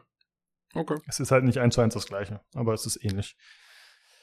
Äh, ja, das war es eigentlich schon zum Gameplay. Wie gesagt, äh, die Variabilität, das ist einfach, finde ich, sehr, sehr gut. Also ich, ich liebe immer Optionen, ich sag's ja immer wieder hier und ich finde, äh, hier hat man wirklich die mehr oder weniger absolute Freiheit, was man genau angeht, wie man es angeht, wie man sich den Schwierigkeitsgrad variiert, wie man die Belohnung, die Gegner äh, anpasst, wie man die Ausrüstung staffelt, welche Helden man mitnimmt. Also da ist wirklich so viel einzustellen. Wenn man da Bock drauf hat, dann ist das ziemlich gut. Äh, ja, es ist halt ein bisschen unübersichtlich teilweise, das muss man zugeben. Da muss man äh, sich halt zurechtfinden mit und drauf einstellen. Ähm, es gibt aber ein ganz gutes Glossar, aber da erzähle ich später noch kurz was zu, genau. Ähm, man muss natürlich sagen, dadurch, dass es so viele Systeme hat, ist es jetzt nicht gerade ein immersives Spiel. Ne?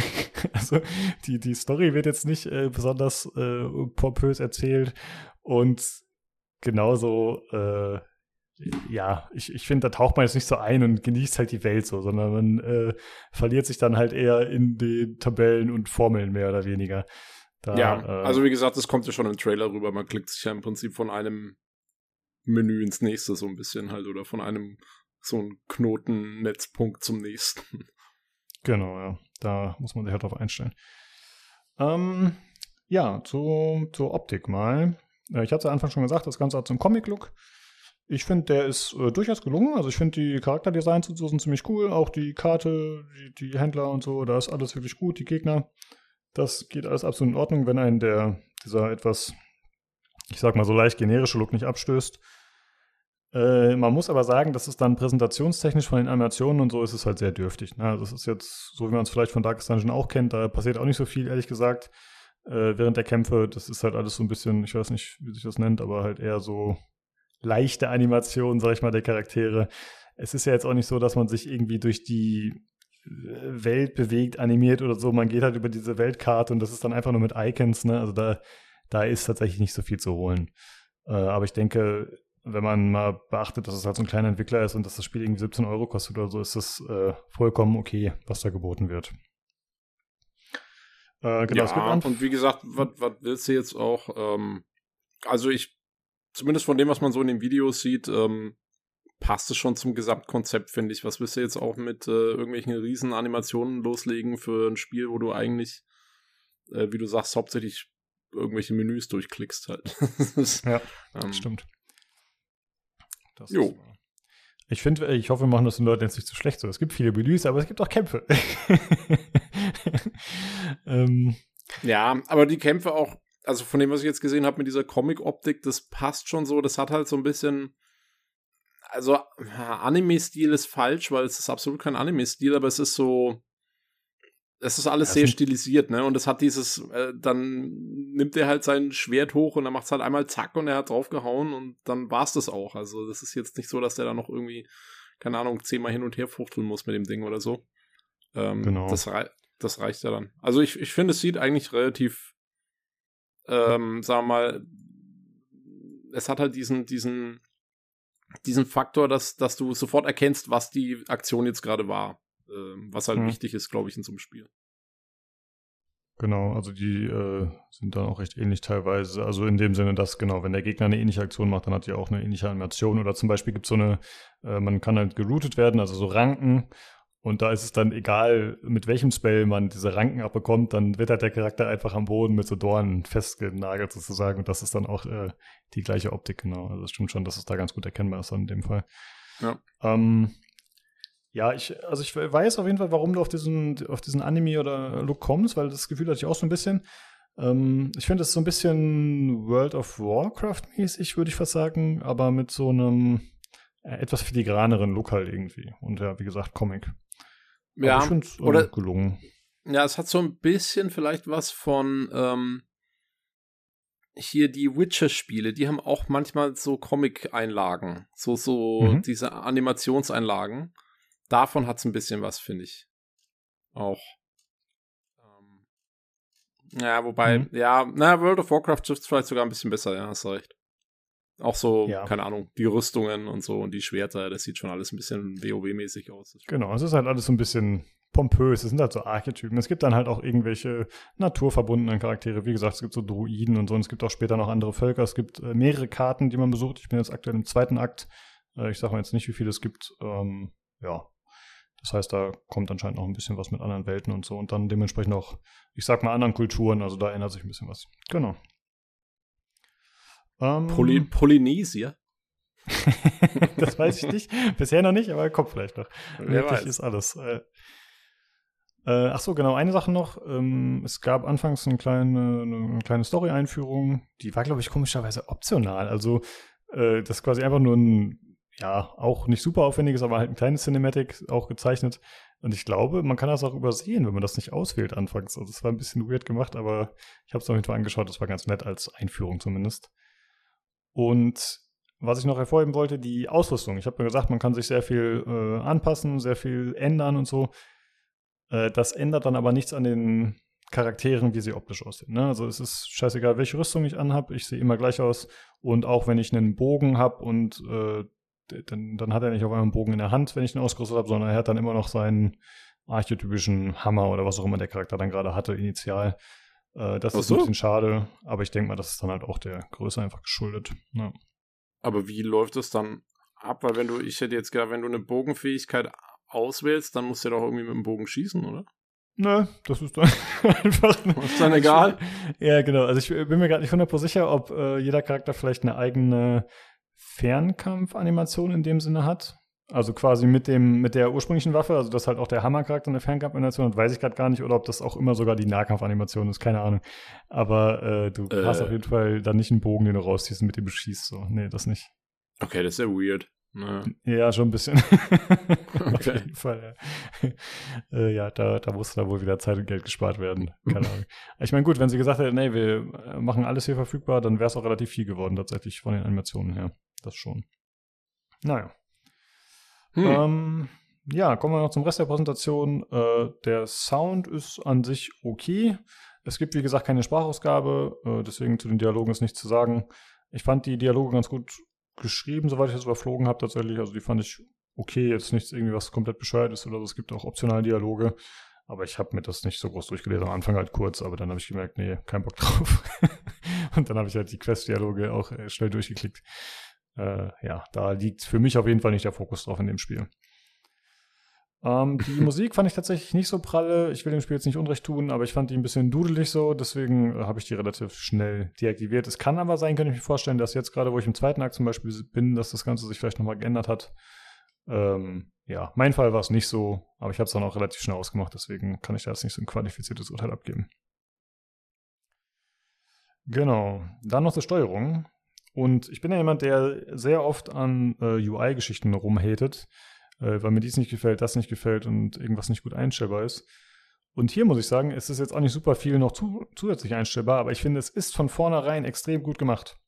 Also es ist ja, wie gesagt, bisher nur auf dem PC verfügbar, nicht auf Konsole. Und ich glaube, dass das der Grund dafür ist, dass es so gut steuerbar ist tatsächlich am PC. Also es gibt äh, zum einen ein Glossar, wie ich vorhin schon erwähnt habe, äh, wo man halt die ganzen Geschichten nachlesen kann. Gut, das haben viele Spiele, ist jetzt nicht so besonders. Aber man hat fast immer die Möglichkeit, über Dinge drüber zu hovern, sei es in Kämpfen, sei es in Menüs, äh, einfach um Dinge nachzulesen oder mal zu gucken, ach, was heißt denn jetzt nochmal dieses Icon? Also das ist wirklich sehr, sehr gut gemacht, dass man fast immer, ich sag mal 90% der Fälle hat man die Möglichkeit, äh, zusätzliche Informationen abzurufen, ohne irgendwie zu suchen oder so großartig. Das ist ziemlich cool. Man kann, wenn man äh, Steuerung drückt und über Sachen drüber havert, das wird einem auch angezeigt, dann kriegt man nochmal zusätzliche Informationen zu Modifikatoren bei Karten und so angezeigt. Also das ist wirklich sehr einfach gemacht. Und äh, ich habe auch zum Beispiel festgestellt, wenn man Dinge verkaufen will oder markieren will im Shop, dann kann man mit Shift mehrere Sachen markieren oder mit Steuerung.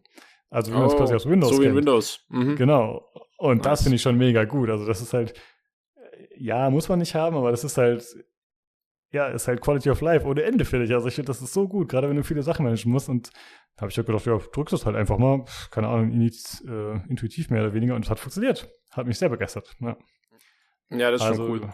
Ja. Äh, ja, da merkt man halt, glaube ich, einfach, ja, wie halt ein PC-Spiel funktionieren kann. Ne? Also ich meine, gut, Civ oder so, die machen das, glaube ich, auch so ein bisschen so Civilization, dass man da viele Optionen hat. Oder viele, viele ja, einfach von Haus aus, dadurch, dass es auf dem PC ausgelegt ist, dass da halt vieles stimmt. Aber es ist mir heutzutage nicht mehr gewöhnt, gerade wenn man halt so AAA spielt oder, oder AA auch, das kommt halt alles für Konsolen und dann ist es in der Regel irgendwie auch eher auf die Konsolen ausgelegt als auf dem PC, habe ich mal das Gefühl. Ja, das ist schon absolut. Schön. Mhm. Nee, das ist cool. Also eine richtig schöne PC-Steuerung ist schon was wert. Ja, man hat es ja halt echt kaum noch heutzutage.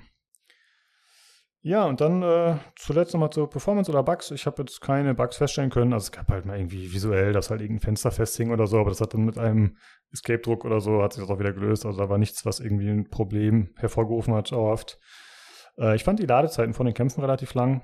Das ist mir negativ aufgefallen, aber wenn ich relativ lang sage, dann sind das irgendwie, weiß ich nicht, 20 Sekunden oder so. Aber es ist halt für ein Spiel, was so aussieht, wie es aussieht, war es relativ lang, fand ich. Aber es ist jetzt nichts, was ein Problem darstellt. Also technisch habe ich da jetzt nichts Negatives großartig feststellen können. Ja, das war es tatsächlich zum Spiel eigentlich schon. Tobi, hast du noch irgendeine Frage? Oh, nee, eigentlich nicht. Es ist jetzt, ja. also ich meine, ich muss zugeben, ne, also mein Spiel wird es nicht sein. ähm, aber äh, ja, ich meine, also für gerade eben für die ganzen Darkest Dungeon Fans aus, äh, da draußen, äh, vielleicht ja doch ein schöner Happen. Mal so für genau. zwischendurch. Ja. Also ich fand es äh, für den Preis auf jeden Fall absolut okay. Für, ja, also für den Preis, den du bezahlt hast, auf jeden Fall. Ja. genau, ich habe es ja gerade erhalten, aber ich finde halt für 17 Euro oder so, das ist vollkommen okay. Wie gesagt, ich finde, das hat halt doch überraschend viel Umfang. Also ich war wirklich, wirklich positiv überrascht von dem Spiel, muss ich ja. echt sagen. Also ich, ich mache es halt normalerweise, mache ich es halt so. Wenn ich ein Spiel habe, das ich unbedingt spielen will, dann manchmal frage ich vielleicht den äh, Publisher oder den ähm, Entwickler, ob ich einen Key kriege. Äh, aber wenn es keinen gibt, dann kaufe ich es mir halt. Und das hier war jetzt halt so ein Spiel, wo ich gesagt habe, ja, hm, ich weiß nicht, sieht alles so ein bisschen generisch aus. Äh, nee, würde ich mir jetzt nicht kaufen. Dann frage ich halt mal nach dem Key und wenn es keinen gibt, dann ja, scheiß drauf. Und die haben halt einen gegeben und jetzt war ich halt so, oh shit, das ist wirklich ein gutes Spiel. Und es ist halt auch äh, echt gut bewertet tatsächlich bei Steam. Also ich glaube, es ist, äh, müsst ihr jetzt mal nachgucken, aber ich glaube, es ist äh, überwiegend positiv bewertet tatsächlich. Ähm, und ja, kann ich nur so bestätigen. Man muss halt Bock drauf haben. Äh, ich denke mal, wenn man es klar gemacht, so, worauf man sich da einlässt. Aber ich habe es halt irgendwie ich glaube, zwei oder dreimal bisher gespielt und ich habe 15 Stunden. Also äh, ich gehe normalerweise zwischen 10 und 12 ins Bett und das war dann halt so, dass ich um 4 Uhr ins Bett gegangen bin irgendwie gestern. Also das ist halt so ein typisches Game, äh, ja, nur noch eine Runde und dann sind es halt 50 Runden so. Und ja, aber das ist ja immer ein gutes Zeichen für ein Spiel. Man, genau. Also, sag mal, vielleicht nicht für dich, aber fürs Spiel. Wenn du noch bis früh um 4 da abhängst. Genau, ich habe noch nicht davon geträumt, aber das äh, kommt ja vielleicht auch. Hm. Äh, ja, das war's äh, zu Guardian Quest. Von mir auf jeden Fall eine klare Empfehlung, wenn man das äh, Genre mag, wenn man rundenbasierte Spiele mag, die so ein bisschen kleiner sind, dann unbedingt mal reinschauen. Und wenn man Min-Maxen will, dann ist es das Spiel für euch. ah, ich habe doch noch eine Frage. Aha. Kommen denn viele Knollenfrüchte vor in dem Spiel? Knollenfrüchte, ich verstehe nicht. Äh, also, weil der Name Guardian, also es wird ja G-O-R-D-I eingeschrieben, so, also das ist der quasi wie Guardian. Knoten. Nee, das ist der gordische ach Knoten. Ach so, ach, der gordische Knoten, natürlich. Okay, ja. ah ja. Und hast du ihn durchtrennen können? äh, noch kam er nicht vor, aber das Logo ist ja so, das sind ja so ineinander verwobene drei Dinger. Also ich vermute, dass das irgendwie damit zu tun hat.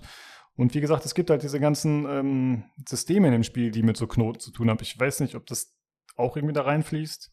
Ah, die ganzen, ja, ja, die ganzen Knotenpunkte und so. Ah, ja, okay. Vielleicht. Also ich bin mir nicht sicher, aber das war so meine Interpretation des Ganzen, ja. Mhm, mhm, mhm. Das ist schon fast philosophisch, was da abläuft.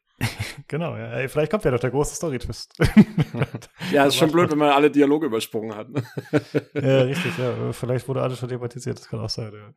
Ja, wenn du mal, wenn du das Kotor äh, Remake gespielt hättest, dann wär's, äh, wär irgendwann gekommen so, du bist Revan und du stehst dann so da so, wer ist Revan? Richtig. Ich kenne nur Kai Katan. Ja. ich dachte, ich bin Kai Katan. Ich dachte, ich bin Cal, Cal Kestus. Oder waren das nicht eh alles die gleichen? Ja, richtig. Äh, ach, das ist doch alles ein Matsch da hier. äh, ja, gut. Äh, wie gesagt, von mir eine klare Empfehlung. Schaut euch das Spiel gerne mal an. Ich finde es ziemlich cool auf jeden Fall. Und ich hoffe, ich werde es auch noch äh, beenden, aber kann ich ja dann nächste Woche mal erzählen. Okay, dann äh, wie immer, liebe Zuhörer, wenn ihr Lust habt, uns Feedback zu hinterlassen. Ach genau, das wollte ich auch noch sagen, als wir am Anfang hier unseren Orgascheiß hatten. Ihr könnt uns natürlich gerne mal, wenn ihr Lust habt, irgendwo eine Bewertung dalassen auf äh, Spotify, iTunes, wo auch immer. Das ist uns viel lieber als Patreon-Geld. Äh, drückt uns eine Wertung rein. Wir sagen euch auch nicht, was für eine, so ihr macht das schon äh, wie es sich gehört und wie ihr die für passend empfindet. Ja, wer uns jetzt noch hört, wird uns schon nicht eine Ein-Sterne-Wertung geben. Ja, ja, ja. Stimmt, die, die Hate-Hörer sind mittlerweile weg. Obwohl, ja, es gibt ja so Leute, die geben sich das dann jede Woche, ne? Die haben da und schieben immer wieder den Hals. Aber äh, kann das sein. Ja, egal. Aber okay, ihr seid auch willkommen, ihr Masochisten. Genau, genau. Hi. Ihr generiert auch einen Klick. Ja, das geht auch in unsere Statistik rein. Alles gut. Äh, ja, genau. Wir hatten ja auch die äh, Daumen hoch, Daumen runter Diskussion. Das ist ja, glaube ich, bei YouTube äh, erwiesen, dass auch ein Daumen runter im Grunde positiv ist. Ich meine, Stimmt. Ähm, natürlich äh, sieht es nicht so gut aus, aber im Grunde ist es halt Interaktion und das ist das, was die Leute wollen und das ist das, was dich im YouTube-Algorithmus nach oben treibt. Ja, und gebt uns ein Kommi und ein Dislike. Genau. genau, macht es so. Und ja, da würden wir uns freuen, wenn ihr da was hinterlasst auf der Plattform, wo ihr uns hört. Es gibt ja genug Wege auf jeden Fall. Äh, ja, ansonsten könnt ihr natürlich auch gerne, wie immer, Feedback hinter, äh, da lassen, äh, ja, wie die anderen schon gemacht haben. Oder wenn ihr noch Fragen habt zum Spiel, zu Guardian Quest, könnt ihr euch gerne melden. Oder wenn ihr selbst am Podcast teilnehmen wollt, dann könnt ihr uns am liebsten auch in Discord joinen. Das ist discord.gg slash pcgc. Alternativ uns eine E-Mail schreiben an pcgcpodcast.gmail.com oder uns auch über Twitter erreichen unter dem Handle podcastpcgc.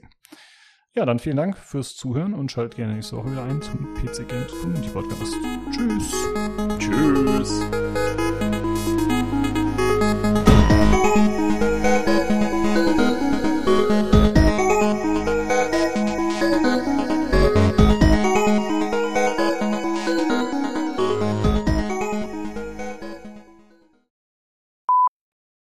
Der Olli schafft's nicht, ne? Schade. Nee, nee, genau. Ich habe gestern Abend extra noch Stowaway angeschaut. Nur von Olli. Oh, das war dieser Film, den er erwähnt hat. Da könnt ihr nächste Woche noch drüber sprechen. Ja, weil er immer gemeint hat, oh, ich muss warten, Mhm. bis Tobi da ist. Und äh, jetzt habe ich, ihn- jetzt hab ich ihn extra angeschaut gestern Abend, jetzt ist er nicht da. Mann. Also der Olli-Imitation ist spot on, muss ich sagen. Äh, schon, oder? Das ist ziemlich gut. Oh, Alter, ich habe gerade den Martin seine Frage gelesen, ey. What Mhm. the fuck? ich finde die ganz geil. Findest du nicht gut? Ja, ja, nee, die ist schon gut, aber ich hätte mal früher lesen sollen. Ich habe, Ja, Jetzt ich kann zuerst überlegen. machen. äh, ja, Ja. okay. Ich kann mir das bestimmt alles in einer Minute aus den Fingern saugen. ich, also wollte ich ihm doch sagen, wie ich hatte gesagt hast, ich fand die Frage richtig krass, dass er auch so einen Scheiß kann. Ich weiß nicht, ob er sich das irgendwo. Ja, wahrscheinlich denkt das sich schon selber aus. Könnte ja auch, es gibt ja auch Leute, die suchen solche Fragen da online raus, glaube ich. Aber. Ja, nee, ich glaube, der ist schon zu drauf. Der ist schon Ja. so drauf. Ähm, okay. Hm. Ja, das ist eigentlich das nächste Ding. Ich habe ja auch mal so äh, angefangen, alte Folgen äh, so nachzuhören und es wird ja auch immer so, weiß ich, dem Hardware-Tribunal wird ja immer vorgeworfen, irgendwie besonders herrschsüchtig zu sein. Aber mir ist in den letzten 20 Jahren keine Hardware gestorben, sagen wir mal so. Ja, mir, mir auch nicht. äh, muss ich ganz ehrlich zugeben. Ähm, ja, und in den, deswegen kam ich drauf, in den alten Folgen war das so, weiß ich, der Tobi fing an, ja, hier eine Zotac-Karte ist gestorben. Na, na gut, habe ich schon gedacht, ja, Zotac. ähm, ich habe ich hab gerade hab gerade die Folge gehört, wo er äh, sein Motherboard ausgetauscht hat. hm? Voller Tra Tragik. ja, äh, ja, Das weiß ich hier 4142, wo er leider feststellen genau. musste, dass er zu trottelig war, ein BIOS-Update zu machen. Mhm. Ich habe mir gedacht, ha, ha, ha, ha, ha, ja, ja, da bin ich schon drüber hinaus. Ich bin schon irgendwie ein bisschen weiter. Lukas, bist du noch da? Wir können dann anfangen, Entschuldigung. Ja, ja, ich bin da. Hast du auch Spaß? lass, lass, Ja. lass, uns das, lass uns das einfach nehmen. Du sprichst jetzt noch kurz den Anfang ein und das Ende. Genau. Ja, wir sprechen heute über GPU-Temperaturen und Motherboard BIOS Updates. Ich bin zum ersten Mal auf der Seite, aber heute ist Sonntag. Da gibt's nicht so viel. Guck mal, Hm. was am Freitag abging. Da wurde geballert wie bescheuert. Für diese AirPods-Alternative könnte ich glatt wieder zu Android wechseln. Hm. Am Ich suche noch irgendwas, ich suche noch irgendwas Interessantes. Äh, Fünf ah, Anzeigen am Freitag in den News, aber immerhin gekennzeichnet. Das schafft PC Games nicht so. Ja, Grafikkarten 2022 im Vergleich. Über 60 GPUs im größten Leistungsranking. die Früchte hängen niedrig. Ja, Na Ist- gut, Nino. ich Wollen wir ein, paar, wollen wir ein Ja, bisschen bitte. Gesundheitstipps geben oder so? Also ich habe, äh, ich schwöre ja auf Heilsteine. die tue ich auch immer in mein Wasser. Ja? Mhm. Die haben mich so alt werden lassen, ohne Probleme. Wissen wir nicht so, alt. Das ist ja richtig schlimm, die Seite. Ja, die ist richtig, ist richtig, ist richtig Holy schlimm. Die ist richtig schlimm. Haben wir ja vermutet nach dem Podcast, dass jetzt nicht so der Bringer wird, aber dass es so krass ist? Direkt zum Start?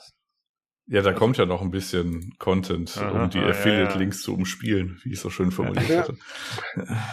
Eieiei. Krass. Hätte ich nicht gedacht, dass es so losgeht direkt. Hallo, muss die ich Seite wieder. zu machen. Entschuldigung. Die Seite Alles zu machen. gut. Ich werde ansonsten aggressiv. Bitte fang nochmal an, es tut mir leid. nee, kein Problem.